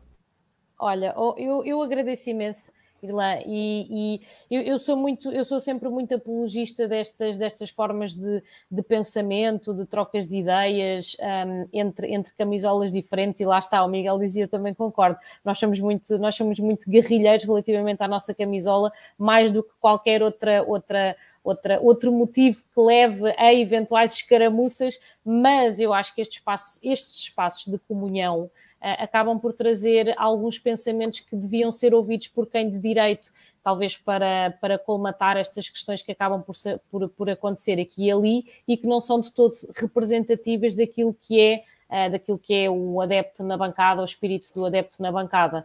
Portanto, eu só tenho, só tenho a agradecer, obviamente, que sejam trazidos mais temas assim quentes, quentes como este, se possível também às vezes um, que, que, as notícias também fossem, fossem mais animadoras, mais positivas, para também comentarmos coisas de forma mais uh, alegres.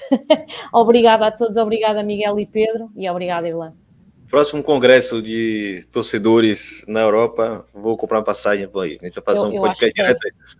Eu acho que deve. E é já para o tá. ano. Irlanda, é já tá muito... para o ano. Só o low cost não existe nem aqui dentro, imagina atravessando. Ainda não se sabe onde é, mas eu depois eu aviso, é já para o ano. Avisa. Estou acompanhando tudo, estou acompanhando tudo. Fiz, fiz a tese sobre isso, não vou parar de acompanhar nunca mais. Miguel, qual suas últimas palavras? Miguel? Uh, sobretudo, obviamente, agradecer-te o convite e, e, o painel e o painel que temos aqui por tudo aquilo que, que partilhou e os comentários também que foram aparecendo. Uh, eu acho que o mais importante, precisamente, é encontrar canais onde, onde, os adeptos tenham voz. O futebol até os anos 90 era de todos, era efetivamente todos. O dinheiro estava presente, obviamente, mas havia claramente uma participação coletiva de diferentes identidades, uh, tanto donos de clubes, imprensa, adeptos. Havia uma comunhão de ideias e, portanto uh, os problemas eram resolvidos de uma maneira mais equilibrada, mas com a hipercomercialização do jogo.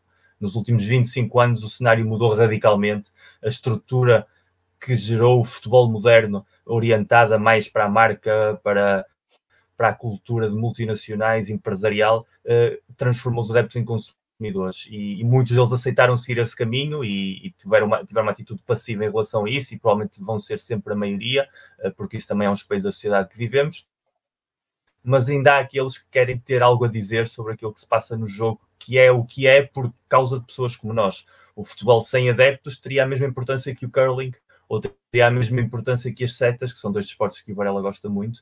Não teria sido o fenómeno sociocultural mais importante da história do século XX e desta, desta metade do XXI. E isso é uma coisa que os adeptos não se podem esquecer. E, e houve um momento em que o futebol nos fez esquecer disso, transferiu a importância toda para os protagonistas, que obviamente que a têm, para os donos dos clubes, que nunca a tiveram, a não ser agora, mas sobretudo uh, é importante que os adeptos voltem a encontrar o seu espaço. E a facilidade que nós temos hoje em dia, através das redes sociais, através de espaços de debate em online, onde não estamos atados nem a dimensões físicas, nem a, a modelos mais fechados, uh, potencia que estas conversas surjam e que as pessoas que não estão tão informadas vão conhecendo como é que o mundo se movimenta desde a nossa perspectiva. E então, a partir daí, é quando nós podemos crescer, tomar uma posição e, e começar a ser mais proativos na vida dos nossos clubes, na vida do futebol do nosso país, mas na vida do futebol como um todo em geral, porque isto está tudo ligado, como diz um grande poeta musical português, o Sérgio Godinho, e eu acho que aqui foi um bom exemplo disso, tanto na conexão Atlântica, Brasil-Portugal, como nas diferentes visões de adeptos portugueses aqui a partilharem coisas com vocês. Excelente. Eu fico brincando aqui que só aqui na bancada para você pegar um debate desse aí. No Brasil ninguém mais faz. Né? Apoio na bancada está aí embaixo, padrinho na bancada.com.br barra na bancada. É, Varela, fica à vontade com suas palavras Olha finais. lá. Obrigado pelo, pelo convite. Já é a segunda vez que estou aqui presente. Adoro falar sobre estes assuntos que, que vão para lá um bocadinho do, do futebol e, e, como a Marta e como o Miguel diziam, não, não vou acrescentar aqui muito mais, é, são plataformas como esta que, que têm que fugir eh, que, que, são usadas para fugir àquilo que é o lixo desportivo que é comentado na televisão. Eh, acompanho algumas coisas do Brasil, mas não tanto como, como aqui em Portugal. Aqui em Portugal é praticamente impossível ver um programa desportivo na televisão, tirando salvo raras exceções de um ou outro programa, porque de resto é, é, é absolutamente irracional uh, ver o que, o que vai sendo discutido na televisão e, portanto, estas plataformas acabam por ter uma, uma importância muito grande para, pelo menos, ajudar a mudar uma, algumas das gerações que vão estando presentes no futebol, sejam as mais novas, as da minha idade ou as mais velhas, um, para que, para, porque depende só de nós, depende só de nós, das nossas conversas, de conhecer, de ter contato com outras culturas. Eu com o Miguel eh, estou quase diariamente falo de futebol, com a Marta não, mas ainda hoje já saí daqui a aprender mais qualquer coisa e com, com mais informação e, e depois aquilo que o Miguel diz, também esta troca entre, entre culturas, neste caso Portugal e Brasil, um, que acabamos por falar daqui da Europa e do, do, que se foi, do que se foi passando, mas são estas plataformas que nos permitem também fugir a esse, a esse lixo televisivo que muitas vezes vamos tendo e, e, e, também a tentar ajudar a educar e a aprender, porque nós não estamos aqui só para, para passar informação, acabamos sempre todos por aprender mais qualquer coisa e eu acho que isso acaba por ser o fundamental para que se possa mudar um bocadinho um, aquilo que vai acontecendo e que neste caso hoje falamos aqui de casos negativos que foram passando. Um, mas, mas faz parte e, temos que os discutir e tentar encontrar um caminho para que possam ser revertidos. Excelente. Com isso, me despeço dos três. Valeu demais, podem descansar. em breve nos vemos aí. Com certeza Obrigado vai ter muita conversa aí. Valeu, até mais. Obrigada. É isso, fiquei sozinho agora, vou chamar dois sacanas que estão aqui esperando já, estão querendo assistir aqui. Estavam assistindo desde cedo, então vão, vão entrar agora. Começar pelo brother que já participou com a gente aqui, falando inclusive de temas parecidos, né? Inclusive destaquei, fiz o convite a ele, porque é o homem que tem provocado a internet brasileira aí a pensar sobre, sobre simbologias neonazis, né? neofascistas coisas do tipo. Renato Judes, que eu só conheço como Judes, e aí esqueci até o nome primeiro dele. Renato Judes, né? Ele é professor de filosofia, mestre doutor em educação, pesquisador de extrema-direita, gremista ligado ao Grêmio Antifascista e Tribuna 77. É o único gremista que tem coragem de aparecer na tela com a bandeira vermelha no fundo. Mas aí tá explicado. Ah, agora tá explicado. Seja bem-vindo, Judes, de volta na bancada. Valeu, Irlan. Boa noite para todo mundo. E realmente, nos vídeos o pessoal pergunta se eu tenho uma bandeira do Inter. E não, é do MST, pelo amor de Deus. Obrigado por chamar atenção de largada. Uh, tentar contribuir um pouco com essa. Minha... Eu sempre faço o reparo que eu coloco pesquisador da extrema-direita e tem gente que acha que eu sou da extrema-direita. Misericórdia. Muito pelo contrário, eu pesquiso essa galera, esse é, esse espectro político, versão Chernobyl, né, que é uma coisa radioativa, e obviamente a gente acaba encontrando no espaço do futebol, porque eu sou um frequentador de estádio desde o estádio olímpico, inclusive hoje meu clube está fazendo 119 anos, o Grêmio Futebol Porto Alegrense, e aí eu estava recolhendo algumas imagens uh, desde pequeno no estádio e tal, e obviamente isso uh, me começou a me chamar atenção na adolescência, assim, as movimentações políticas, principalmente quando a gente olhava para Europa, né, que tem um histórico, e aí a gente começa a ver isso chegar no Brasil. E óbvio que o caso da semana que chegou, assim, muita gente me mandou, não sei se eu já estou adiantando, né, o tema, o caso dos torcedores do Dinamo Zagreb, né? Em Milão. Deixa eu só meter o, outro convidado para ele estar na tela também, para ele ah, isso aí. O cara que rodou lá, né? Outro gaúcho, né? Não, não, sabia que ia falar com outro gaúcho aqui, Leandro Vignoli, jornalista de Canoas, trabalha como repórter em eventos olímpicos e paralímpicos, já foi social media do Sport TV, escreveu o livraço A Sombra de Gigantes, e ele tem um, um, um, alter ego chamado Tyler, o Tyler Durden dele, que é o Corneta Europa, que chama todo mundo para porrada, que é odiado, mas também é muito amado nas redes sociais. Corneta Europa. Seja muito bem-vindo, Leandro, para ou na bancada. É, é, é, isso que faz da vida a coisa mais fantástica, ser odiado e amado nas, nas mesmas proporções. Uh, e eu comecei o perfil, né? O perfil Coneta Europa, obviamente, é um perfil de humor, mas que eu tento ali delinear certas verdades, né? A coisa mais importante no humor também é tentar dizer algumas verdades nas entrelinhas. E quando eu comecei o perfil, até hoje é só uma tremenda brincadeira, mas eu comecei esse perfil faz 10 anos, em 2012. E a coisa que mais sempre me, me irritou na cobertura esportiva, digamos assim, é justamente o tema de hoje, que eu acho que existe um certo viralatismo na cobertura esportiva brasileira desde sempre sobre a violência na Europa, né? O futebol brasileiro é tem seus problemas de violência também. Eu sou colorado, né? Então eu sou a outra parte da moeda uh, de uma, uma, uma, rivalidade tão intensa como é a rivalidade de Grenal. Então eu sei muito bem uh, esse aspecto de violência desde pequeno indo no estádio Beira Rio também.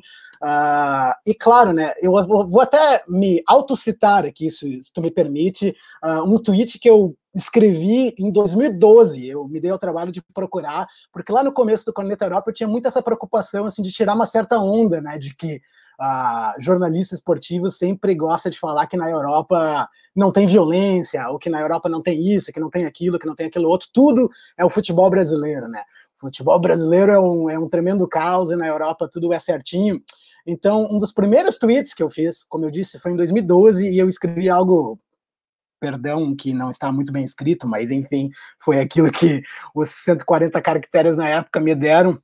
Uh, foi algo mais ou menos nessa linha. Violência de torcida e hooliganismo na Europa é tratado como cultural, mas aqui no Brasil é sempre selvageria. Então, essa é a, é a diferença na, na, cobertura esportiva que eu, que, eu, que eu sempre achei. Uh, então, inclusive, já passa a palavra para vocês. Vocês acham também? Desculpa, já tentar. Não, é, é o motivador dessa live aqui, Leandro. É exatamente o motivador dessa live aqui, porque é, na verdade tudo começou né, quando Abel Ferreira, tem um cara que eu admiro muito, né, e sempre faço questão de dizer que é o, foi um grande achado para o futebol brasileiro dar uma respirada também aí nas suas manias, nos seus macaco velho, né, na, sua, no seu corporativismo. Mas ele deu uma entrevista que eu achei simplesmente lamentável, onde ele basicamente disse que né, as coisas aqui na América do Sul funcionam assim, assim, assado. Né? E naquela ocasião a gente já, já, começou a bater nisso daí e trazer casos de violência na, no futebol europeu. É, muita gente ficou, ah, mas é diferente porque não tem crime organizado. Não, é. você tem até coisa pior. Você tem partido político né, envolvido com esses grupos.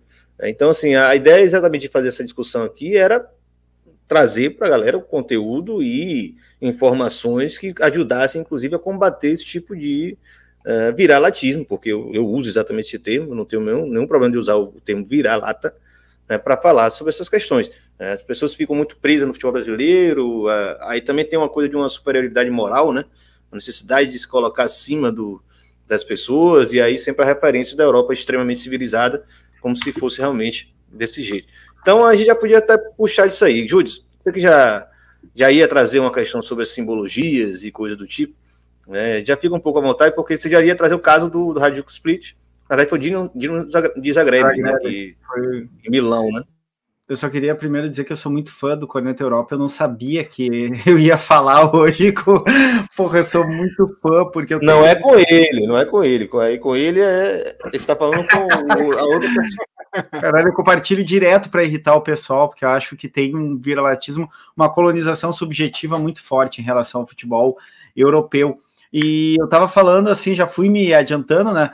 Dessa, dessa coisa, a gente tem uns marcadores bem, uh, bem claros assim de orientação de torcidas na Europa. Quer dizer, elas são cambiáveis, né? Mas a gente tem alguns que, quando tu pensa, né? em São Paulo, em Raio Valecano, em Livorno, uh, até o Liverpool tem uma certa tradição, a centro-esquerda, a gente tem a direita também. O que acontece é que o leste europeu, de modo geral, não só no futebol, mas o futebol é um suporte, e essa é uma crítica que eu sempre faço como pesquisador, mas também como amante do futebol, que tem uma parte da esquerda que não se deu conta ainda, 2022, que o futebol é um espaço de disputa, é um espaço de ressonância, mas também de disputa não é que só se reflete no estádio, mas o estádio muitas vezes gesta coisas que vão se espalhar pela sociedade. Então é um lugar de disputa e a extrema-direita sabe disso, né? A gente tem casos históricos no leste europeu, inclusive na limpeza étnica uh, da dissolução da Iugoslávia, do Slobodan Milosevic, de utilizar ultras uh, das torcidas de, de uh, da, da, capital da Sérvia. aqui aparece o, o, mais uma vez o leste europeu, que não só no futebol, isso que eu ia dizer, é o centro de, de produção de grupos ou de treinamento de grupos neonazistas. É interessante, a gente teve no começo do ano, ali, quando começa a invasão na Ucrânia pela Rússia, na operação militar especial, que o Putin não deixa chamar de invasão nem de guerra, uh, eu fiz um levantamento, fiz alguns vídeos mostrando tanto os neonazistas ligados à Ucrânia quanto à Rússia. E a Rússia, ela tem possivelmente maior, uh, maior quantidade de recrutamento de neonazistas na Europa. Ela treina o pessoal para de vários partidos, inclusive uh, os líderes do partido neonazista sueco treinaram em São Petersburgo, em, em espaços do exército russo. Ou seja, é muito difícil que o governo russo não saiba. E não por acaso, uma das torcidas mais xenófobas e com manifestações neonazistas é o Zenit de São Petersburgo, que é um, um, dos centros de recrutamento de grupos neonazistas na Rússia. Então a gente teve o Dinamo, que é da, da Croácia, a gente sabe que os croatas eles têm uma história ligada ao nacionalismo, se a gente for lembrar da, da Ustasi, que era um governo fascista durante a Segunda Guerra Mundial, há um resquício de nacionalismo revanchista em relação principalmente aos sérvios, de uma certa noção de que eles são mais europeus e mais brancos que os sérvios, mesmo sendo um povo eslavo, que em algumas torcidas acaba sendo um motivo a partir do nacionalismo E esse é um ponto que une nas torcidas a política institucional, inclusive a captura, que é algo que eu venho pesquisando bastante, que é a infiltração de grupos neonazistas ou neofascistas na esquerda brasileira, a partir do nacionalismo, que é acirrado como ultranacionalismo. Então a gente tem essa coisa territorial na, na, na Champions de defender a nação, né? Então tá lá o Dinamo é a, é a Croácia na, na, no campeonato. A gente tem um pouco menos isso, me parece, na América do Sul. Isso é mais marcado para mim na capital mundial do futebol, que é Buenos Aires, que cada bairro tem o seu território, né? Meio filme Warriors, cada lugar, assim, então tu chega em Cabachito, tudo é verde e branco, porque tem ferrocarril, em São Patrício, tudo vermelho e branco, porque é o Huracan. Mas na Europa, na, na, na Liga Europa, a gente tem um pouco isso, né? Da coisa do nacional. E a partir daí, há núcleos de recrutamento num investimento ultranacionalista, de símbolos nacionais que colocam sempre o outro, uh, o outro que é de outra nação, como o inferior ou como inimigo. E aí, na fala que vinha antes, uh, que estava tendo aqui com, com o Irlã, com o pessoal de Portugal, se falou muito disso, né? Não consegue ver o rival como um rival, mas ele é transformado no inimigo. E esse inimigo, ele é visto a partir de uma ótica de um nacionalismo xenófobo.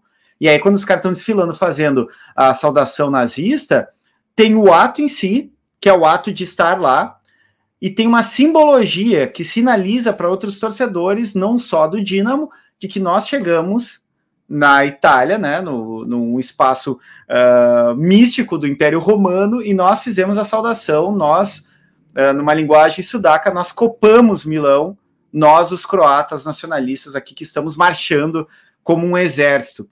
Então tem toda uma série de camadas, né, uh, que a gente vê e quem está no espaço do futebol sabe disso, a, a, a, importância de, um, de uma bandeira ou de um trapo, como uh, chama aqui mais para o sul, de como isso pode ser um jogo, né? De um modo de torcer, de inclusive dessa coisa que é muito criticado aqui nas torcidas do sul, o Leandro Mas na Itália, em, em, em Júlio, na Itália, muito provavelmente a, a turma do, do Dinamo Zagreb foi abraçada, beijada, né? Porque lá também anda meio pesado nesse nível aí, né? A, o, a, o, a página do Peleja acabou de, esses dias, publicar uma pesquisa eleitoral que vai ter eleições na Itália, mostrando a preferência por clubes. E a direita vence, além da Lazio, né? Que a gente não tem como não esperar o Atalanta de Bergamo, porque no norte é o centro do onde era agora a La Lega, era a Liga Norte, que é sempre foi a parte mais rica e a parte onde concentrou o fascismo historicamente. E aí a direita também ganha lá no sul em Nápoles, o que é uma coisa um pouco que me, me chocou um pouco na torcida do Napoli. Então tem, tem esse jogo assim, quem vota mais na, na centro-esquerda daí vai mostrar como a Roma, Milão, as duas torcidas Inter de Milão e Milan uh, votam mais na direita por esse censo que foi feito. Então tem todo um jogo de questão econômica e histórico também, porque isso é mais arraigado na Europa, né, que, que a gente está falando, porque tem, a, bom, fascismo histórico, nazismo se deram, se deram na Europa. Aqui é algo que é um pouco mais uh, menos estanque, menos estabelecido e mais móvel, mas na Europa tu tem a marcação, pô, Livorno, uh, quem mais vota na esquerda é Fiorentina, que é na região da Toscana, que historicamente está ligado ao Partido Comunista, que tem a, ali perto onde ficou preso Gramsci. Então tem essa coisa de região como enclaves políticos bem postos, assim. O que me surpreendeu nesse caso foi a torcida do Napoli, que já foi é. mais legal. Mas aí, aí, eu vou até trazer Leandro também para o debate, porque a gente, eu comentei sobre o livro dele, A Sombra de Gigantes, não comentei que era um verdadeiro tour pela Europa, pegando caso de clubes menores, né? Porque todo clube para mim tem torcida grande, mas clubes menos, menos poderosos financeiramente que têm rivais que são gigantescos, né? Então você rodou, você teve contato, você foi nos estádios, você, enfim, não sei se você chegou a ter acesso ou contato com essa violência, principalmente essa violência politizada, né? Essa divisão politizada. É, de certa forma, é, eu, é, muitos desses grupos sequer têm respaldo do resto da torcida. É, mesmo falando do, do Bucaneiros, por exemplo, claro que o caso do Raio Valecano é muito próprio, é um clube de bairro, que tem identidade operária, né? enfim, é toda uma raiz histórica. Mas mesmo os Bucaneiros são vistos à distância por muitos torcedores do Raio. Né? No caso dos grupos mais é, é, fachosão mesmo, é, você já imagina também né, que existe essa, essa, esse afastamento, esse distanciamento, essa tentativa de desvincular o clube como um todo do que são, no que é a ação desses grupos, desses grupos organizados.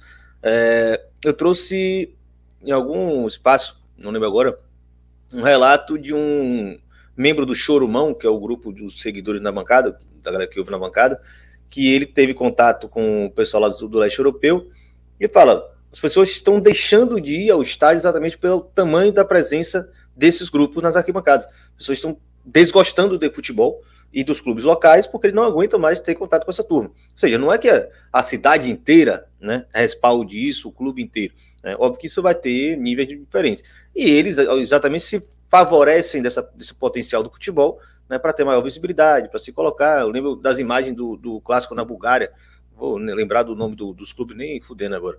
Mas os dois lados estavam com mensagens políticas nas, é, é, é, fascistas. Né? Defenda a Europa, é, refugiados não são bem-vindos. Os dois lados, é um, é um, vermelho e um azul, que jogava um jogador horroroso do Vitória lá. Uma CSKA, Sofia, não é? É, esses aí. É os nomes complicados, pô. Mas enfim, é isso. Aí eu jogar para você agora, já que você teve a oportunidade, né? Você teve essa experiência de rodar por lá. Essa leitura da, da violência politizada. Como é que isso se expressa em cada localidade que você viu? Então, obviamente, nos jogos que eu fui, esses times são muito pequenos, né? Muito pequenos mesmo. Então, eu não presenciei nenhuma violência, porque os jogos em si eram todos muito, muito pequenos. Uh, por exemplo, o Raio Valecano é um time muito famoso por as suas bandeiras de esquerda, mas há, existe um certo romantismo a respeito do Raio Valecano, inclusive no Brasil. Assim, o Raio Valecano é um clube muito, muito pequeno, mas pequeno mesmo, pequeno do nível do São José de Porto Alegre ou da Juventus da Moca. A única diferença é que eles jogam na Liga, que é uma na La Liga, que é uma das mais importantes do mundo, então, obviamente eles Não é portuguesa, não diminui tanto não, é portuguesa. tá bom, portuguesa. Uh, os caras enfrentam o Real Madrid uma semana, o Barcelona na outra semana. A gente consegue ver os jogos do Raio Valecano, mas o time é muito, muito pequeno.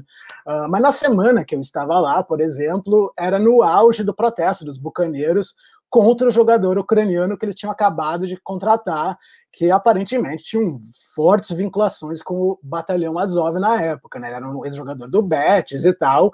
E os bucaneiros meio que fizeram a diretoria do Raio Valecano, Raio Valecano que é uma é uma SAF, né? Eu sei que o Irlan é um grande defensor das SAFs no Brasil. Sabe, sabe. Na bancada você não pode falar SAF, não. SAF é no Brasil, SAD. Tá bom. Tem na, dor, tem dor. Nas SADs espanholas, uh, eles meio que fizeram o dono do Raio Valecano descontratar o, o, o, jogador ucraniano lá. Anos depois, inclusive três anos depois, o jogador esse foi jogar contra o Raio Valecano pelo Albacete e a torcida do Raio Valecano passou o jogo inteiro gritando palavras bastante fortes, né? Acusando, xingando ele de nazi, entre outras coisas, e o jogo foi até interrompido, né? Foi o primeiro jogo na, na Espanha, aparentemente, que foi interrompido por acusações políticas, né? Por exemplo, não se para jogo na Espanha com uh, acusações de extrema direita, né? Como a torcida do Atlético de Madrid, por exemplo, a Frente Atlético e tantas outras, a torcida do Valência, como você falou. Nos anos 80 e 90, a própria torcida do Barcelona, dos Ultras, eram bastante radicais de extrema direita, mas o Javier Tebas decidiu paralisar um jogo, o juiz da partida, porque torcedores de extrema esquerda, como eles gostam de falar, estavam chamando um jogador de nazi, um jogador que aparentemente tinha bastantes indícios que era de fato nazi, né? Tinham muitas fotos desse jogador. Pouco, não tinha pouca evidência, não tinha muita evidência, o cara. Tinha, muito tinha muitas evidências. Então, quando eu estava lá, eu acabei participando num protesto antes da partida, né? Um protesto dos bucaneiros em frente ao estádio, né? Palavras de ordem, né? Para era bem na época mesmo, né? Eu, eu, tentei entrar em contato com os bucaneiros diretamente. Uh, eles não quiseram falar diretamente comigo, mas me mandaram um e-mail com um dossiê completo, assim, de toda a manifestação, de quem era esse cara que o Raio Valecano estava contratando e por que, que eles eram radicalmente opostos à contratação, né? Você vai lá no, no, no banheiro do Raio Valecano, tem uma, um, um mural muito famoso, né? Uh, amor ao raio e ódio ao racismo, né? Então, para eles, realmente era uma coisa intolerável um, um, cara vinculado a esse tipo de, de, de extrema-direita. Então, eu pude participar não de um ato de violência per, por si só, mas era um ato de, de, extrema importância, assim, um ato de um protesto bem importante. E durante toda a partida, que eu, agora até me foge contra quem foi, algum time, o Raiva Lecano estava na segunda divisão, algum time de baixo escalão do Campeonato Espanhol, a torcida do Raio passou o jogo inteiro reclamando contra o presidente do Raio, contra o Javier Tebas, né, que é o presidente da La Liga também. Uh, então, parece que o jogo nem estava acontecendo, né? Os caras passaram 90 minutos batendo na tecla que aquele jogador do, do, do Betis, na época, não deveria ser contratado. Só para também uh, encerrar, assim, ou não, uh, esse pedaço né, de que eu acabei vivendo no livro lá, né? Uh, tem bastante romantismo com a própria torcida do Millwall, né, que é super uh, o berço do hooliganismo e tal, mas hoje em dia a torcida do Millwall uh, é, bem difuso o, o, o hooliganismo na, na, na, Inglaterra, tipo, a torcida do Millwall é bem difusa também, né, uma torcida bem blue collar na Inglaterra, né, uma torcida bem relativamente pobre, a grande massa da torcida do Millwall nem mora em Londres mais, né, eles moram em Kent, que é uma cidade portuária, porque o Milo, na sua fundação, era de uma parte portuária da cidade, então eles se moveram, e Londres é uma das cidades que mais tem gentrificação na Europa, né? Então, muitos, ao contrário de Buenos Aires, né, onde existem muitos clubes de bairro ainda, em Londres, todos esses clubes de bairro meio que foram se perdendo um pouco. Por exemplo, os torcedores do Milo, por exemplo, não moram mais lá na região do estádio, são muito poucos, eles realmente moram bem afastados de Londres, e para dizer mais uma coisa que vem contra o que o Júlio estava falando, né, de que a extrema direita, né, as políticas nacionais realmente interferem no que uma torcida de futebol possa uh, ver, vir a ser. O, o, próprio Hamburgo, nos anos 80, uh, era uma torcida relativamente comum na Alemanha, como todas as outras, uma torcida de futebol que foi cooptada pelos movimentos de extrema direita bem forte, bem pesada, o neonazismo que estava muito forte no começo dos 80 na Alemanha, né? Tipo, a Alemanha ainda vivia a, a, o muro, né? A parte oriental e a parte ocidental. A, a, parte oriental já meio que não aguentava mais por conta da Stasi e tudo mais, setor de vigilância e todas as coisas que o Júlio pode explicar melhor, mas a torcida do Hamburgo ela se tornou de extrema o Hamburgo, que inclusive acabou enfrentando o Grêmio em 83, e naquela época o Hamburgo já, a torcida do Hamburgo já era bem de extrema direita, porque o berço do neonazismo na Alemanha ocidental foi em Hamburgo, né, um dos principais nomes do, do neonazismo alemão, pelo menos nos anos 80, começou a frequentar e cooptar toda a torcida no Hamburgo, então meio que não foi à toa também que a torcida do São Paulo enveredou exatamente para o outro lado, né? Uma torcida que acabou se tornando uh, muito de esquerda. Eu assisti o vídeo do Irlan falando, né, dessas torcidas de, de esquerda na Europa, né? O Raio Valecano e o São Paulo. Uh, o São Paulo nunca foi uma torcida de, de extrema esquerda no começo da sua fundação, né? Um clube que tem mais de 100 anos, ele se tornou de esquerda a partir dos anos 80, justamente para fazer uma contraposição também à, à extrema-direita que estava cooptando a torcida do Hamburgo no estádio do São Paulo. Um dos entrevistados para o meu livro, né, um dos personagens que eu acabei entrevistando, o cara era um ex-torcedor do Hamburgo, né? Ele saiu, ele parou de torcer para o Hamburgo.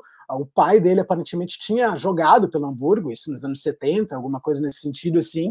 Uh, e ele parou de torcer para o Hamburgo simplesmente porque virou uma torcida, pelo menos no, no, na metade dos anos 80, mais ou menos, uma torcida muito vinculada com a extrema-direita. E aí ele passou, por lógica, né, pelas ideologias políticas desse cara, do personagem que eu entrevistei no livro, virando para o outro lado, para São Paulo. Uh, então, uh, que, tu tem alguma um conhecimento disso também na Alemanha, Judis, da, da, da, influência da Alemanha Ocidental, da Alemanha Oriental e do surgimento do nazifascismo de, uh, lá também? Sim, sim, tem uma relação bem, bem antiga que tu, tá, tu colocaste muito bem, inclusive. Uh, o que me impressiona é o cara largar o time e torcer pro rival, mesmo rival pequeno. Eu, se largar o Grêmio, não torço para mais nada. É para sofrer de graça, sim. Eu, eu, escolho outra coisa, vou ver cricket.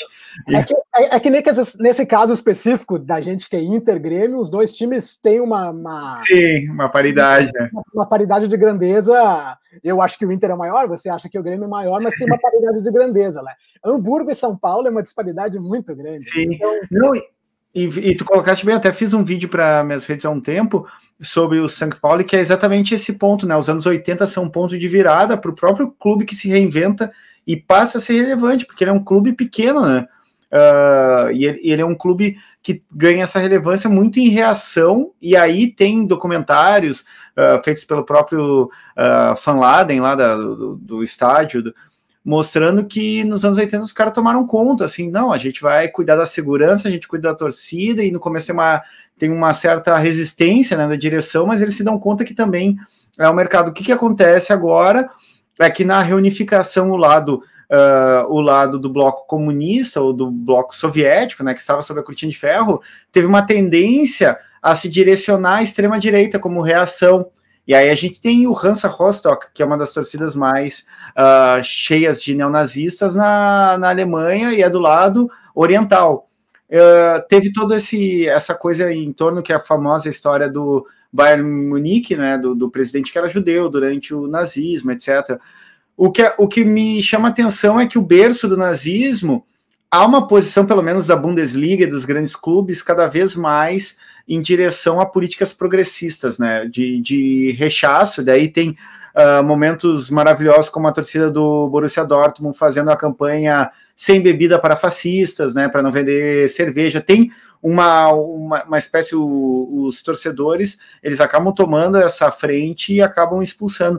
Uh, a extrema-direita é engraçado que, engraçado para não dizer triste, que ela vai vicejar numa relação muito, muito, muito evidente com a pobreza.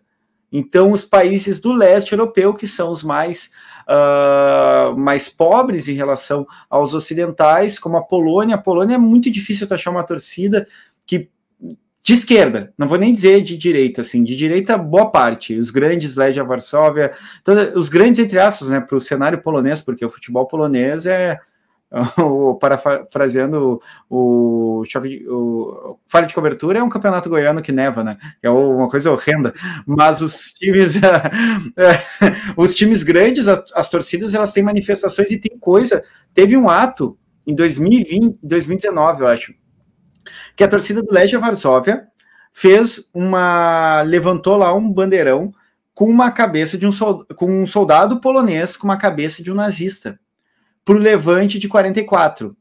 Mas o nacionalismo uh, polonês, desde a da, da vitória da, do Partido da, da, Justiça do Duda, que é de, de direita barra extrema-direita revisionista, há uma, há uma ideia de nacionalismo polonês, que daí eles dizem a gente rejeita os nazistas, mas que não, não tem reconhecimento do levante do gueto de Varsóvia de 43, que foi a maior resistência feita pelos judeus do gueto de Varsóvia, para quem não tem ideia, Varsóvia, a época da invasão alemã, em 39, tinha a cada três pessoas um era judeu, então era uma, um contingente humano bastante grande, foi a maior resistência à Alemanha nazista em toda a Europa e não era um exército organizado, eram os combatentes. Isso é praticamente apagado da história polonesa.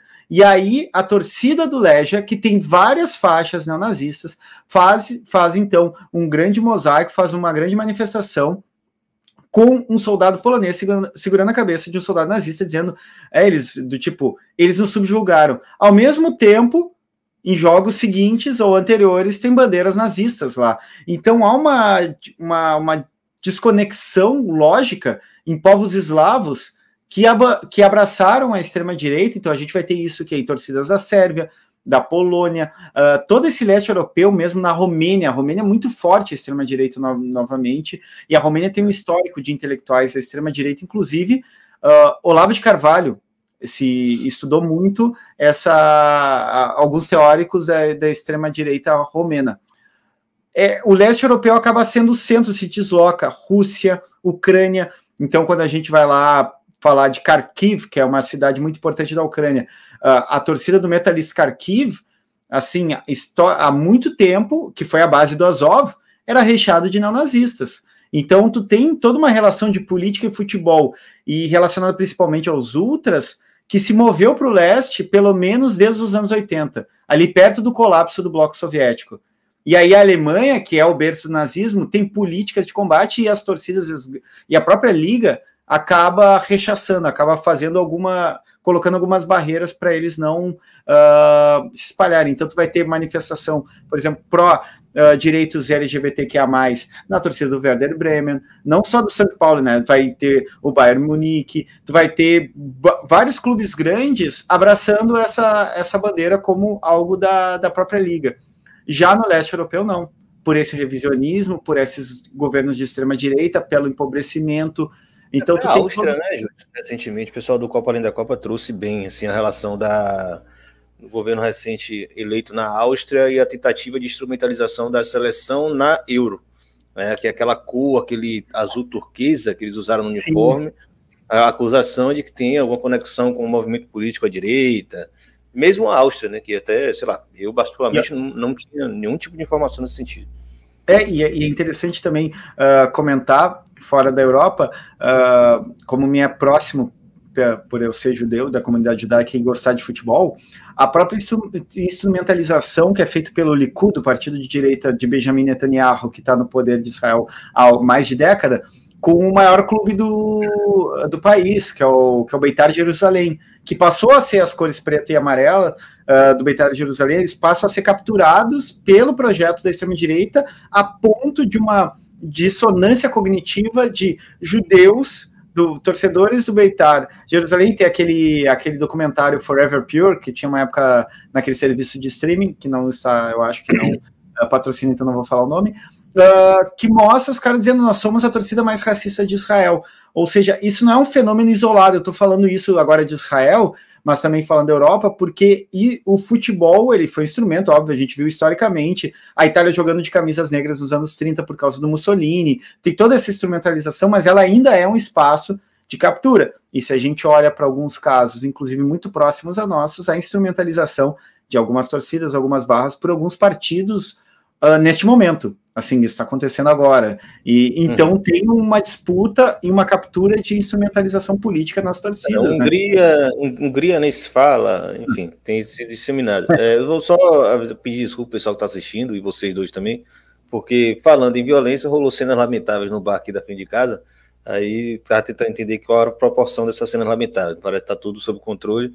É, o choque parece que interviu aqui, acalmou os ânimos. Mas o pau quebrou mesmo, rolou garrafada, porra, tudo. Mas não sei bem o que, foi, não. Acho que não é nem o pessoal do futebol que estava vendo o jogo do Fluminense, não tem nada a ver, não. É, deixa eu levantar uma imagem aqui, aproveitar que o Leandro também falou da Espanha. É, eu já tinha visto esse gráfico antes, eu não sei se ele está atualizado, mas dá um pouco o cenário né, de como é esse. Que a Espanha, em termos de cultura ultra, é muito parecido com a da Itália, né? Tem influência direta do, da, da do, do, do movimento ultra italiano, obviamente, que é o, o, fundador de tudo, mas não tem um desenho semelhante em Portugal, não tem um desenho semelhante na Alemanha. Na França, em poucos casos, mas não necessariamente como acontece na Espanha. Né? Então, a Espanha talvez seja o que há de mais parecido com a Itália. Sendo que na Itália, é, muitos clubes foram divididos ao longo de muito tempo. Na Espanha, parece que existiu uma espécie de uma hegemonia mais consolidada. Né?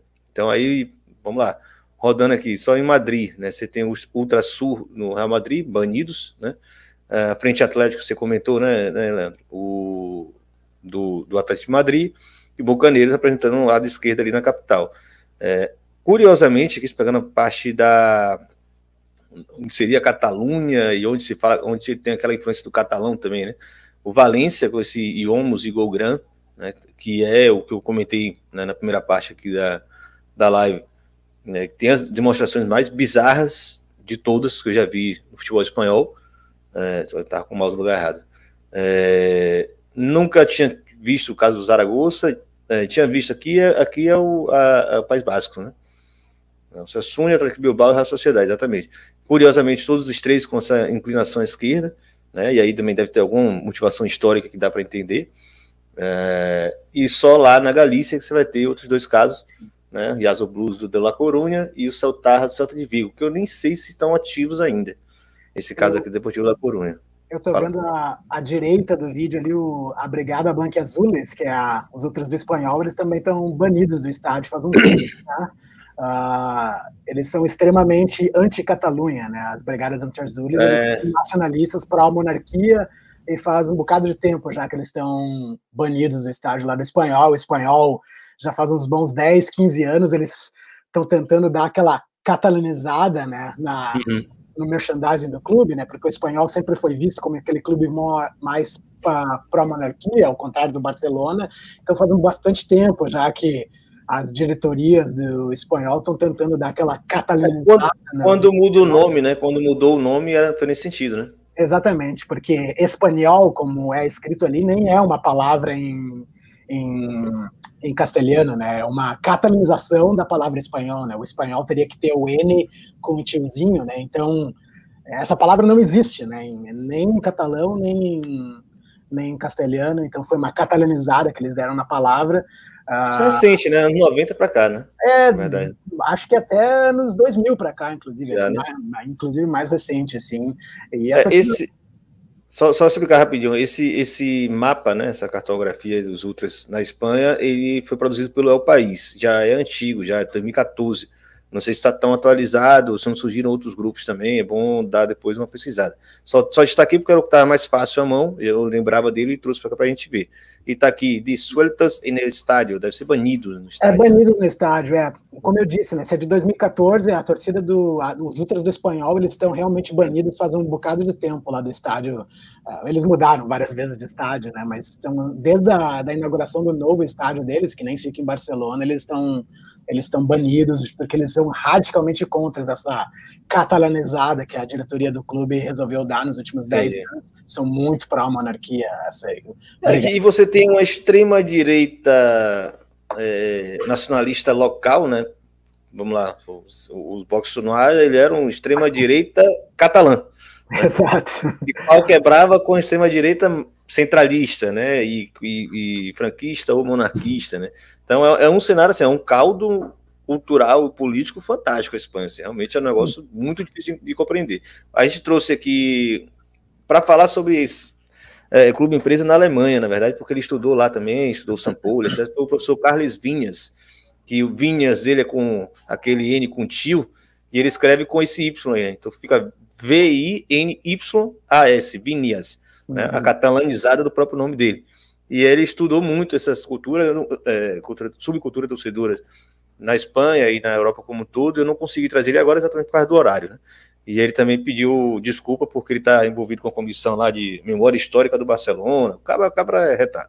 E inclusive fala um português bem limpo. Então, assim, quem sabe algum dia a gente consiga trazer de novo, traz vocês dois também para conversar com ele sobre essa loucura que é a subcultura é, ultra na Espanha.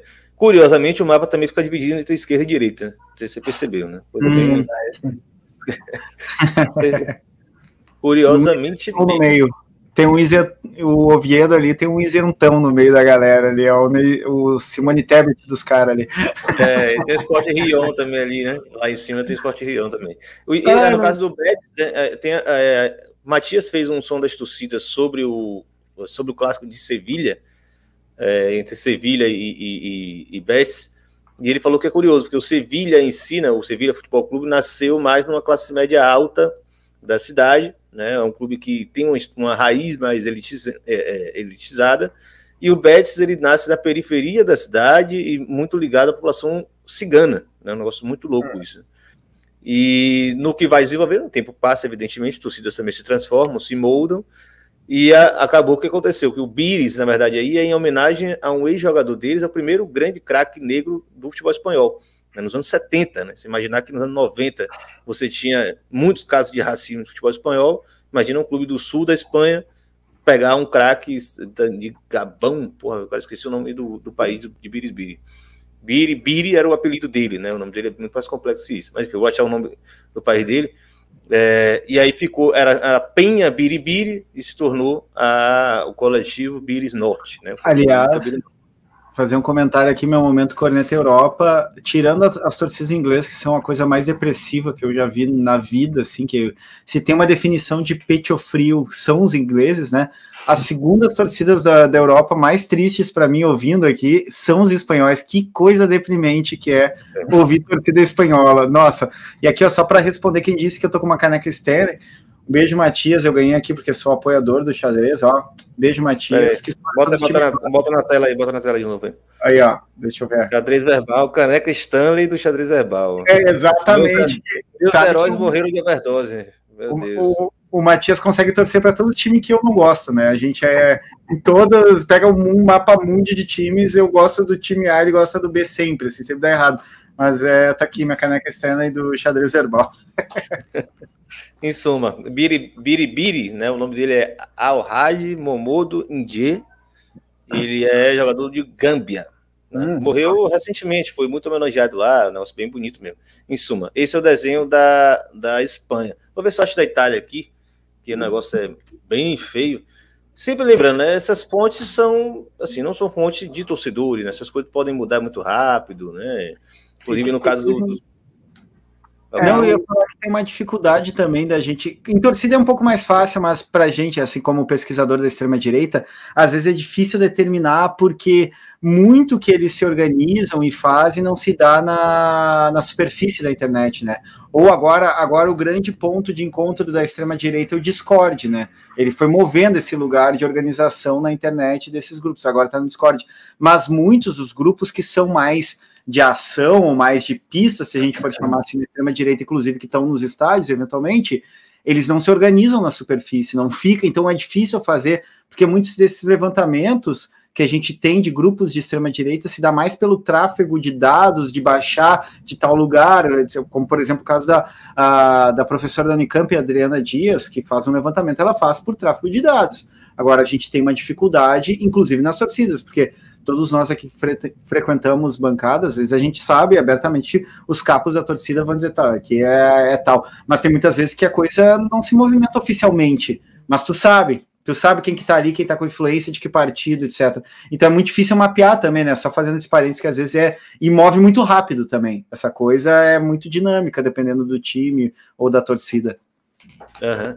É, inclusive o caso do, da Beris Norte, é, é, volta e meia aparece a bandeira da Andaluzia, mas não tem tanta força essa regionalismo andaluz. até, até mesmo a organização de violência é algo que é mutável, né? Por exemplo, o hooliganismo na Inglaterra acho que é o melhor exemplo disso, disso uh, quando ele surgiu lá nos final dos anos 60, depois 70, estourou nos anos 80.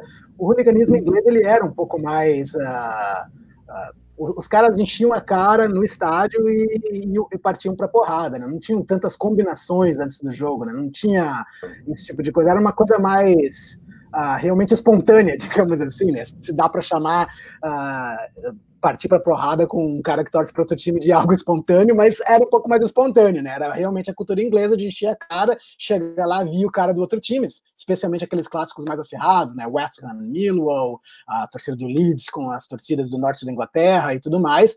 Mas hoje em dia, exatamente, hoje em dia há o hooliganismo da Inglaterra, né? Que dá, tem essa falsa impressão que acabou, porque no estádio os ingleses são extremamente gentrificados e nada acontece praticamente dentro dos estádios, mas fora dos estádios, hoje em dia o hooliganismo inglês ele é uh, marcado, né? ele é marcado através da internet e os caras realmente se encontram para partir para a rodaria, né?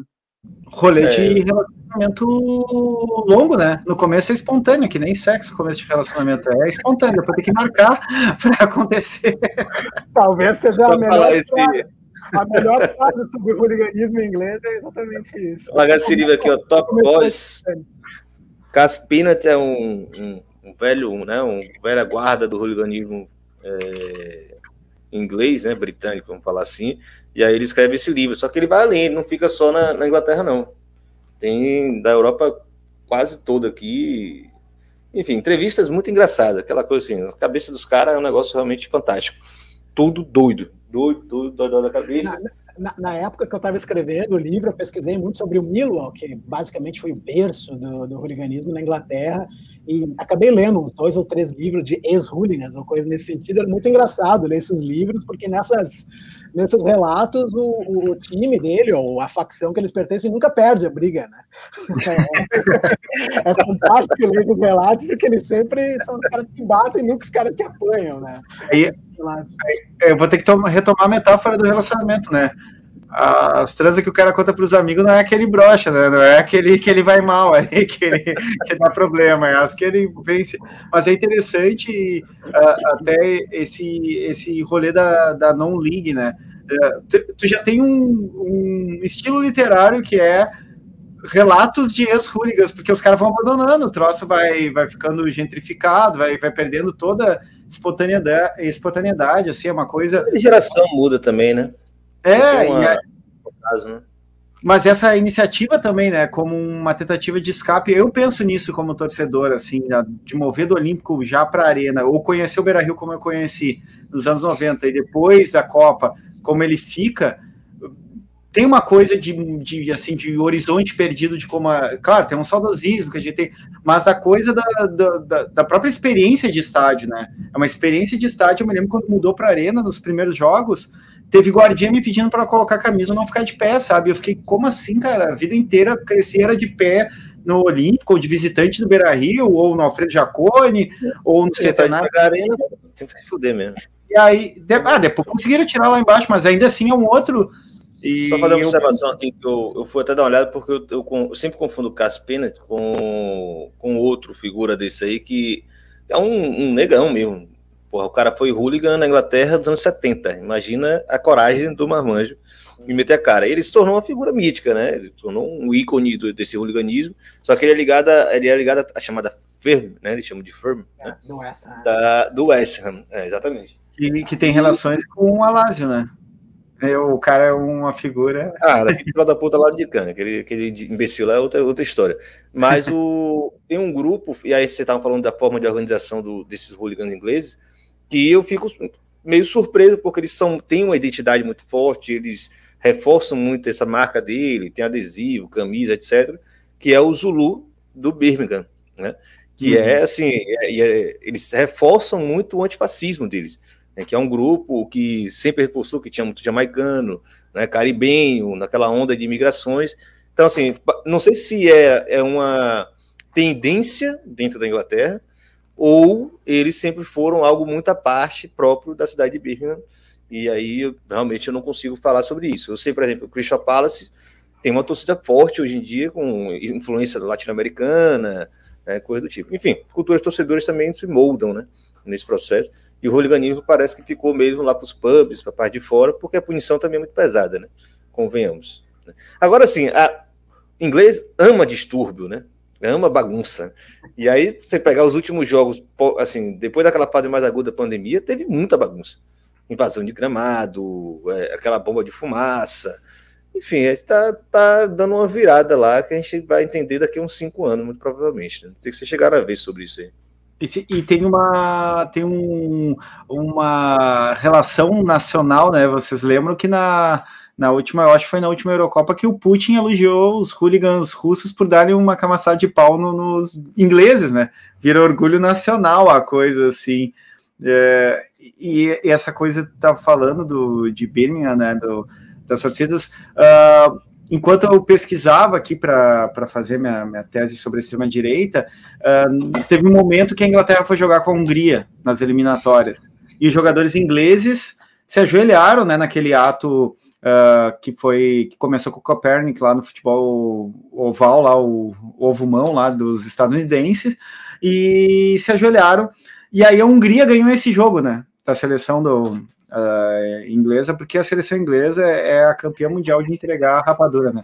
E aí, nos grupos de extrema-direita bolsonaristas, rolou o print assim, dos caras ajoelhados, e aí tinha os jogadores húngaros de pé, e o resultado dizendo, ó, esse progressismo dos liberais, do mundo liberal, etc., foi derrotado pelos húngaros nacionalistas, sabe? virou um símbolo isso está em disputa o tempo todo agora. Inclusive, é um jogo que é feito em relação ao futebol. Então, acaba sendo visto os ingleses, eles são a ponta de uma visão de um mundo liberal, já que não tem os Estados Unidos como ator nisso, porque politicamente, quando a gente está falando de extrema-direita, os Estados Unidos é identificado como esse que corrói os valores nacionais pelo atlantismo, se for usar uma expressão do filósofo russo neofascista Alexander Dugin, o, a Inglaterra no futebol é vista em, em vias propagandísticas da extrema-direita atualmente como a ponta de lança, e os alemães um pouco também, como ponta de lança desse liberalismo pró-LGBTQIA.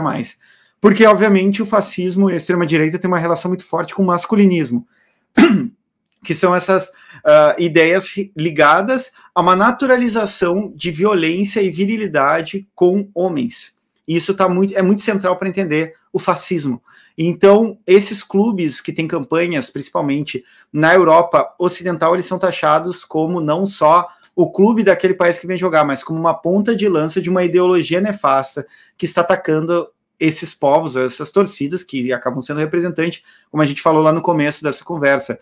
O Dinamo vai jogar representando a Croácia, e não só o Dinamo, que era uma piada que a gente faz. É, o Galvão fazia isso, né? Sobrava o Inter na Libertadores, eu queria dizer, o Inter é o Brasil na Libertadores, a gente dizia, então vou torcer para qualquer argentino, sabe? Essa coisa de nacional, eles têm muito. E aí me, chama, me chamou a atenção, porque foi um jogo, assim, nunca mais rolou nada de jogo de seleção europeia, mas nesse, que os jogadores ingleses se ajoelharam em protesto é. antirracista, ele foi usado, porque a Hungria ganhou. Se não tivesse ganho, ganho a Hungria, possivelmente não teria esse print nesses grupos. Olha lá, olha lá, esses... esse movimento que surgiu lá, porque esse, essa foto não está tão boa. Está escrito Football Lads Alliance, né? Aliança dos garotos do futebol. Lads é um termo muito próprio desses grupos hooligans, né? eles consideram lads, common lads, né? essa coisa do, do jovem viril e brigador, etc. Obviamente aqui dá para ver pelas imagens e pela cara das pessoa, pessoas que estão aí, não tem nada de LEDs aí. Né? Foi uma captura dessa simbologia da virilidade, da virilidade, exatamente que o futebol inglês tornou um ambiente mais aprazível para outras, né? mais diverso, vamos dizer assim. Então eles uhum. tentaram capturar essa ideia dos grupos hooligan, que lá não tem essa, é, esse registro, não tem essa institucionalidade e etc. Obviamente qualquer idiota que, que leva uma faixa dessa vai ser né, identificado como um LED, Aí tem aí, Football Lads Alliance, tá aqui na, na, na bandeira, até dá para ver melhor. E você claro. vê aqui, Make Britain Great Again, né? E a outra o que eu sei... Né? É o quê? É, eu ia pedir para tu dar o na da cobrinha, né? Que essa cobrinha ah, sim, não tinha notado não, fila da puta, não tinha notado essa é, não. Que o, o anarcocapitalista é um nazista sem glúten, né? Porque não, eles são sempre linha de apoio. E esse fly, esse, essa é a provocação. Pô, deu errado, deu errado. Together we are stronger, né? Deixa eu ver se tem uma foto mais, mais arrumadinha aqui. É, mas é isso, rolou esse movimento, tem uns três anos, foi, foi pré-pandemia ainda, que era nessa ideia de, de, capturar esse sentimento de que o futebol inglês está mudando para essa coisa ultranacionalista, né? Claro, o movimento dos conservadores, etc. E aí o pau chegou, chegou a quebrar entre eles, enfim. E aí surgiu depois um, um Democratic Football Lads Alliance, né, para tentar subverter a tentativa dos caras. Em suma, coisas do futebol e como, como você falou, né, a facilidade de, de se valer desses, dessas simbologias e, enfim, né, no tempo de direitos LGBT, que ia mais, essa, essa banda fica um pouco ameaçada, né? Vocês não podem ver uma bandeira LGBT que eles querem dar o rabo, né? Assim, eu quero dar o rabo, não posso querer dar o rabo, né? Enfim. Outra é coisa que também que, que, talvez também tenha relação e seja importante notar é que a escalada de violência também está extremamente relacionada com o clientelismo do futebol, né? A gentrificação do futebol, principalmente na Inglaterra, né? Os futebol, os principais times são extremamente elitizados, né? Então até mesmo times bastante de classe operária, como o Chelsea, não tem mais como assistir as partidas no estádio, né? Uh, porque é um estádio muito caro de assistir, o Arsenal, o Manchester City, todas essas torcidas que eram mais de classe baixa não conseguem assistir o estádio, então a escalada de violência acontece fora de lá, né?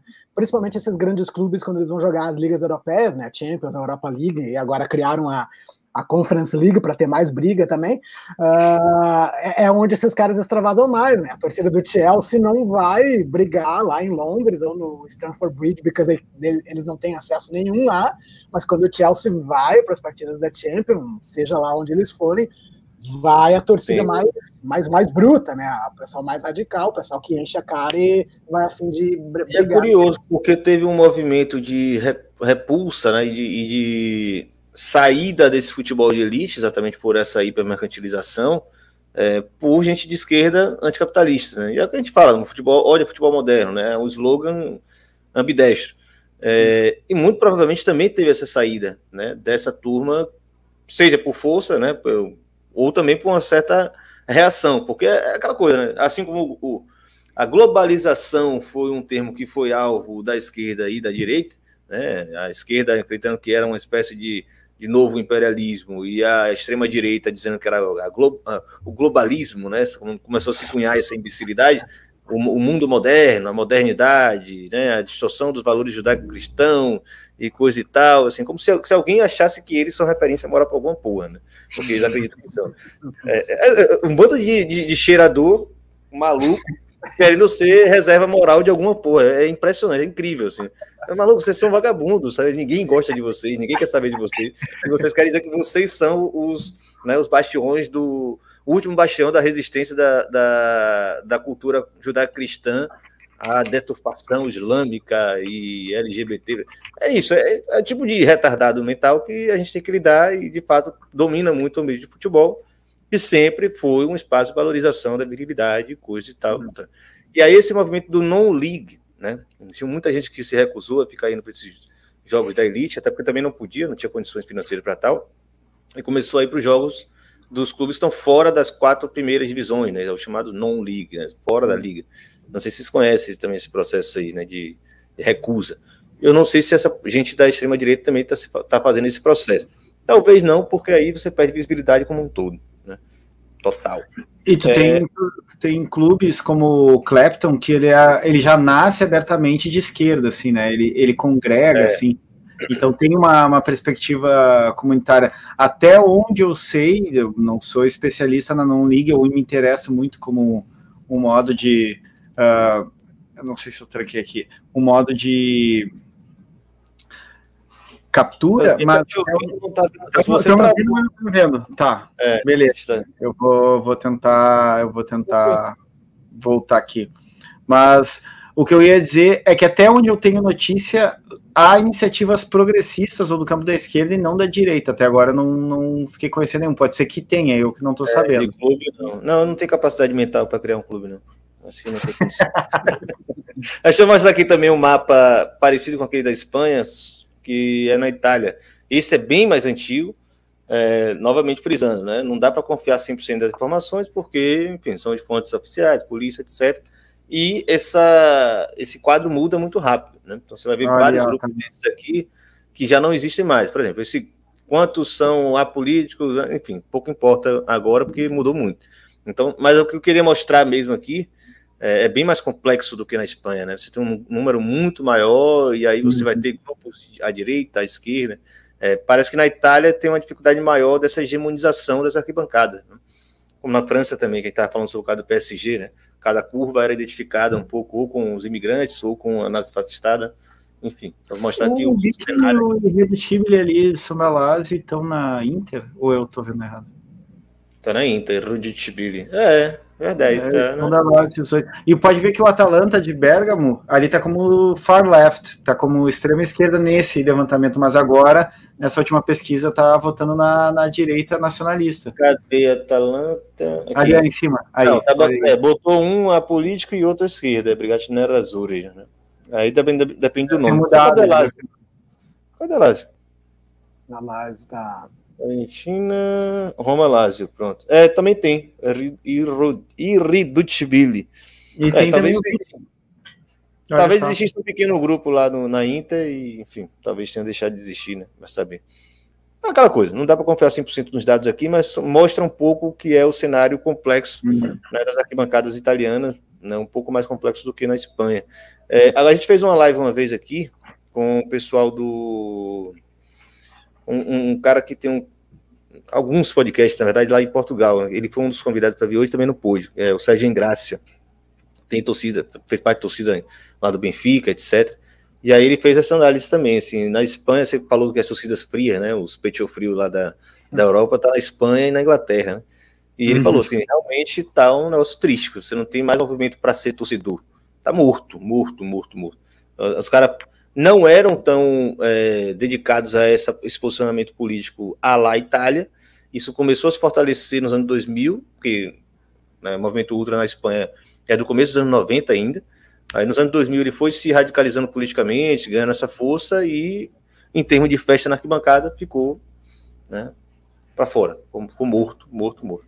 Hum. Isso. É isso. Mais alguns comentários, pessoal? algo a mais a dizer? Eu, eu acho que, que tem um bom panorama, embora a gente tenha centrado mais na Europa, né? A gente tem essa disputa acontecendo agora, aqui em ano de eleição, mesmo que não abertamente, a gente tem as torcidas, as grandes torcidas, ou as barras, ou como a gente for chamar, estão dentro dessa disputa política agora, né? Isso está acontecendo, e óbvio, quem olha o, o Twitter, eu acompanho mais aqui das torcidas do Sul, mas a galera descendo a lenha porque há alinhamentos oficiais agora, assim, com alguns partidos e candidatos. Uh, e, e, isso também causa, né, a gente sabe historicamente alguns rachas, né? A disputa política, não necessariamente política partidária, causam rachas. Então, uh, é interessante ver como que vai ser o cenário, porque pós-eleição do, do, do genocídio em 2018, a gente teve reflexos na, no estádio, assim, principalmente para quem está ligado a torcidas antifascistas, de um, um certo clima de medo, de minoria, e isso foi mudando. Assim, é, com o desgaste do governo parece que foi ficando mais flexível essa coisa, pelo menos a minha experiência, né, pessoal, que eu tenho, com quem eu troco ideia.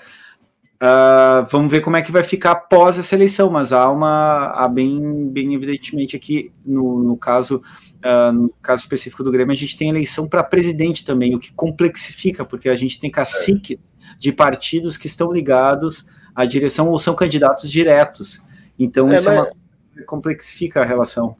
Agora, sim, eu acho que o caso, assim, é, é, é, relação em torcida organizada com determinados políticos é muito antiga, né? sempre existiu. Né? É usar o, a, a, torcida como um cabo eleitoral. Eu acho muito difícil falar sobre alinhamento ideológico. Né? Primeiro, pelo formato das torcidas aqui, né? como elas se formam, como elas, se, elas nascem e elas crescem, sem muito tipo de, de orientação nesse sentido. É, e segundo, porque, enfim, o cara vai pegar uma grana. Né? É, um, é uma relação clientelista mesmo, assim, né? É, sabe, de apadrinhamento e vamos botar uma grana para você volta comprarem novas bandeiras e vocês vão puxar voto para a gente e, e morre nisso. Né? A questão, assim, de fato, a gente tinha essa relação desde quando existia aquela direita bem pouco ideológica, né? Aquela direita bem fisiológica, enfim, tradicional, que não precisava fazer esforço para se eleger.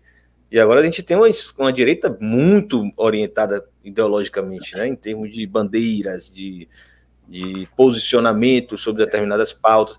É, eu acho difícil que eles tenham essa tração nos estádios no Brasil, principalmente porque eles têm grande preconceito contra o torcedor. Eu acho que é o primeiro ponto.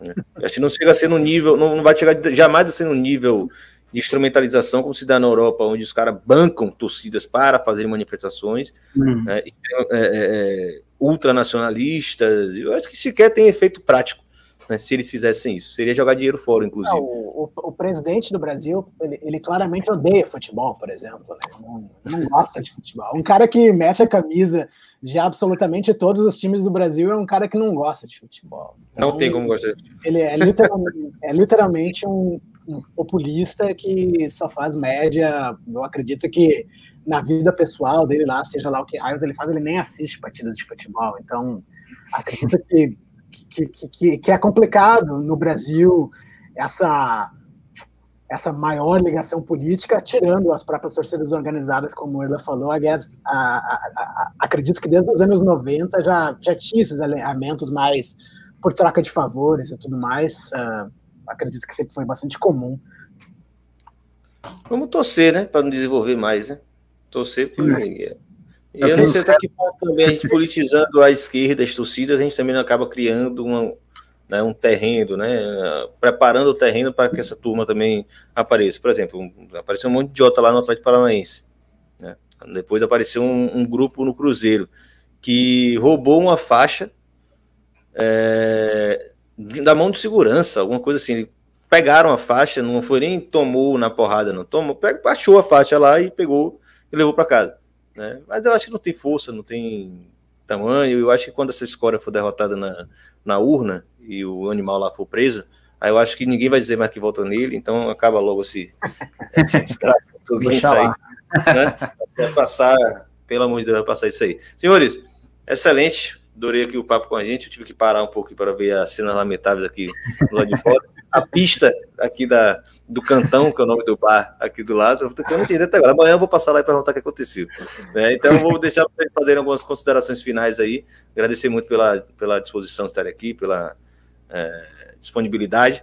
Começar por Leandro Vignoli, né? a parte, a parte é, suave e não treteira da, da, personalidade dele que está aqui hoje. Daqui a pouco ele sai daqui volta para o Twitter né, para fazer, para provocar mais de algumas pessoas, para provocar. Então fica à vontade, irmão. É, a primeira, primeira coisa que eu vou fazer depois de terminar a live é fazer alguma zoeira com futebol inglês, né? Não, não sei o que está acontecendo hoje com futebol inglês, mas alguma coisa tosca deve ter acontecido. É, provável. Uh, obrigado pela participação, uh, pelo convite, né, aqui. Muito interessante ouvir as ideias do Judas também. só vou finalizar aqui com, com a ideia de que, de novo, né, como eu comecei falando, né, que eu, eu acredito que a cobertura esportiva no Brasil, mesmo no Twitter, né, muitos jornalistas bem famosos no Brasil, eles batem muito nessa tecla, né? Ah, isso só acontece no futebol brasileiro. Eu tenho uma teoria que quando o cara começa a falar futebol brasileiro e desenvolve a sua, a sua tese, 90% dos casos é porque acontece no futebol europeu também. E a violência no futebol é o maior exemplo disso. Uh, claro que a gente tem muita violência nos estados brasileiros, hoje em dia nem tanto nos estados, mais fora nos estádios, ninguém tampa, exceção com a peneira, mas isso acontece radicalmente a todo momento na Europa. E a minha saudação final é de que isso não é um caso isolado, acontece todo o tempo no futebol europeu, uh, na Dinamarca, na Suécia, na Suíça, nos, nos bastiões da moralidade, bons costumes e uh, branco europeu, isso acontece todo momento também, não é só nos, nos, países mais treteiros, como Rússia, leste europeu, Itália, acontece absolutamente em todos os lugares da Europa e eu acredito que simplesmente dizer que isso é coisa de futebol brasileiro é, é, é, é completamente arbitrário e completamente fora de qualquer realidade. Botei, vou, só em sua homenagem, botei aqui tradução de, de cenas lamentáveis em inglês, em alemão. Deixa eu ver aqui. Como é que isso em alemão, rapaz? Eu pedi um áudio pro Elesbão aí, pro Fred Elesbão. É, como é que fala como é que é? É Barlet Não sei nem se vai valer essa porra. É, ele vai falar, vai falar. Mago. Assim, Barlet. Você vê francês. Francês para fechar aqui. Tem que ter em francês também. Porra, cadê Google? Assim, para o francês. Sem pitoyables. Olha, então, pitoyables. Pitoyables. O inglês e o francês tem muita palavra parecida, né? Pitful também parece pitoyable, né? Enfim, é isso. Júlio, fica à vontade também para fazer suas considerações finais sobre cena lamentável na Europa. Bom, muito obrigado pelo convite. Conhecer, eu nem sabia que eu conhecer o dono, a cabeça por trás de um perfil que eu dou muita risada há muito tempo e sou fã. Prazer estar aqui, inclusive no aniversário do meu clube, 119 anos de sofrimento, dor e cancro mole causados pelo clube. Por que tu botou ali? Aquilo é russo? É ucraniano, olha aí, ó. Vamos te acusar, te prepare, Ilan, porque eu, eu faço uh, eu faço vídeos e fios no Twitter, no Instagram, nesse arroba Speed sobre extrema-direita, e aí eu comecei fazendo sobre a Ucrânia, os caras diziam, tu é pró-Rússia. E aí eu fiz sobre a Rússia, os caras tá ucraniano, tu, tu tá quebrado agora, ah.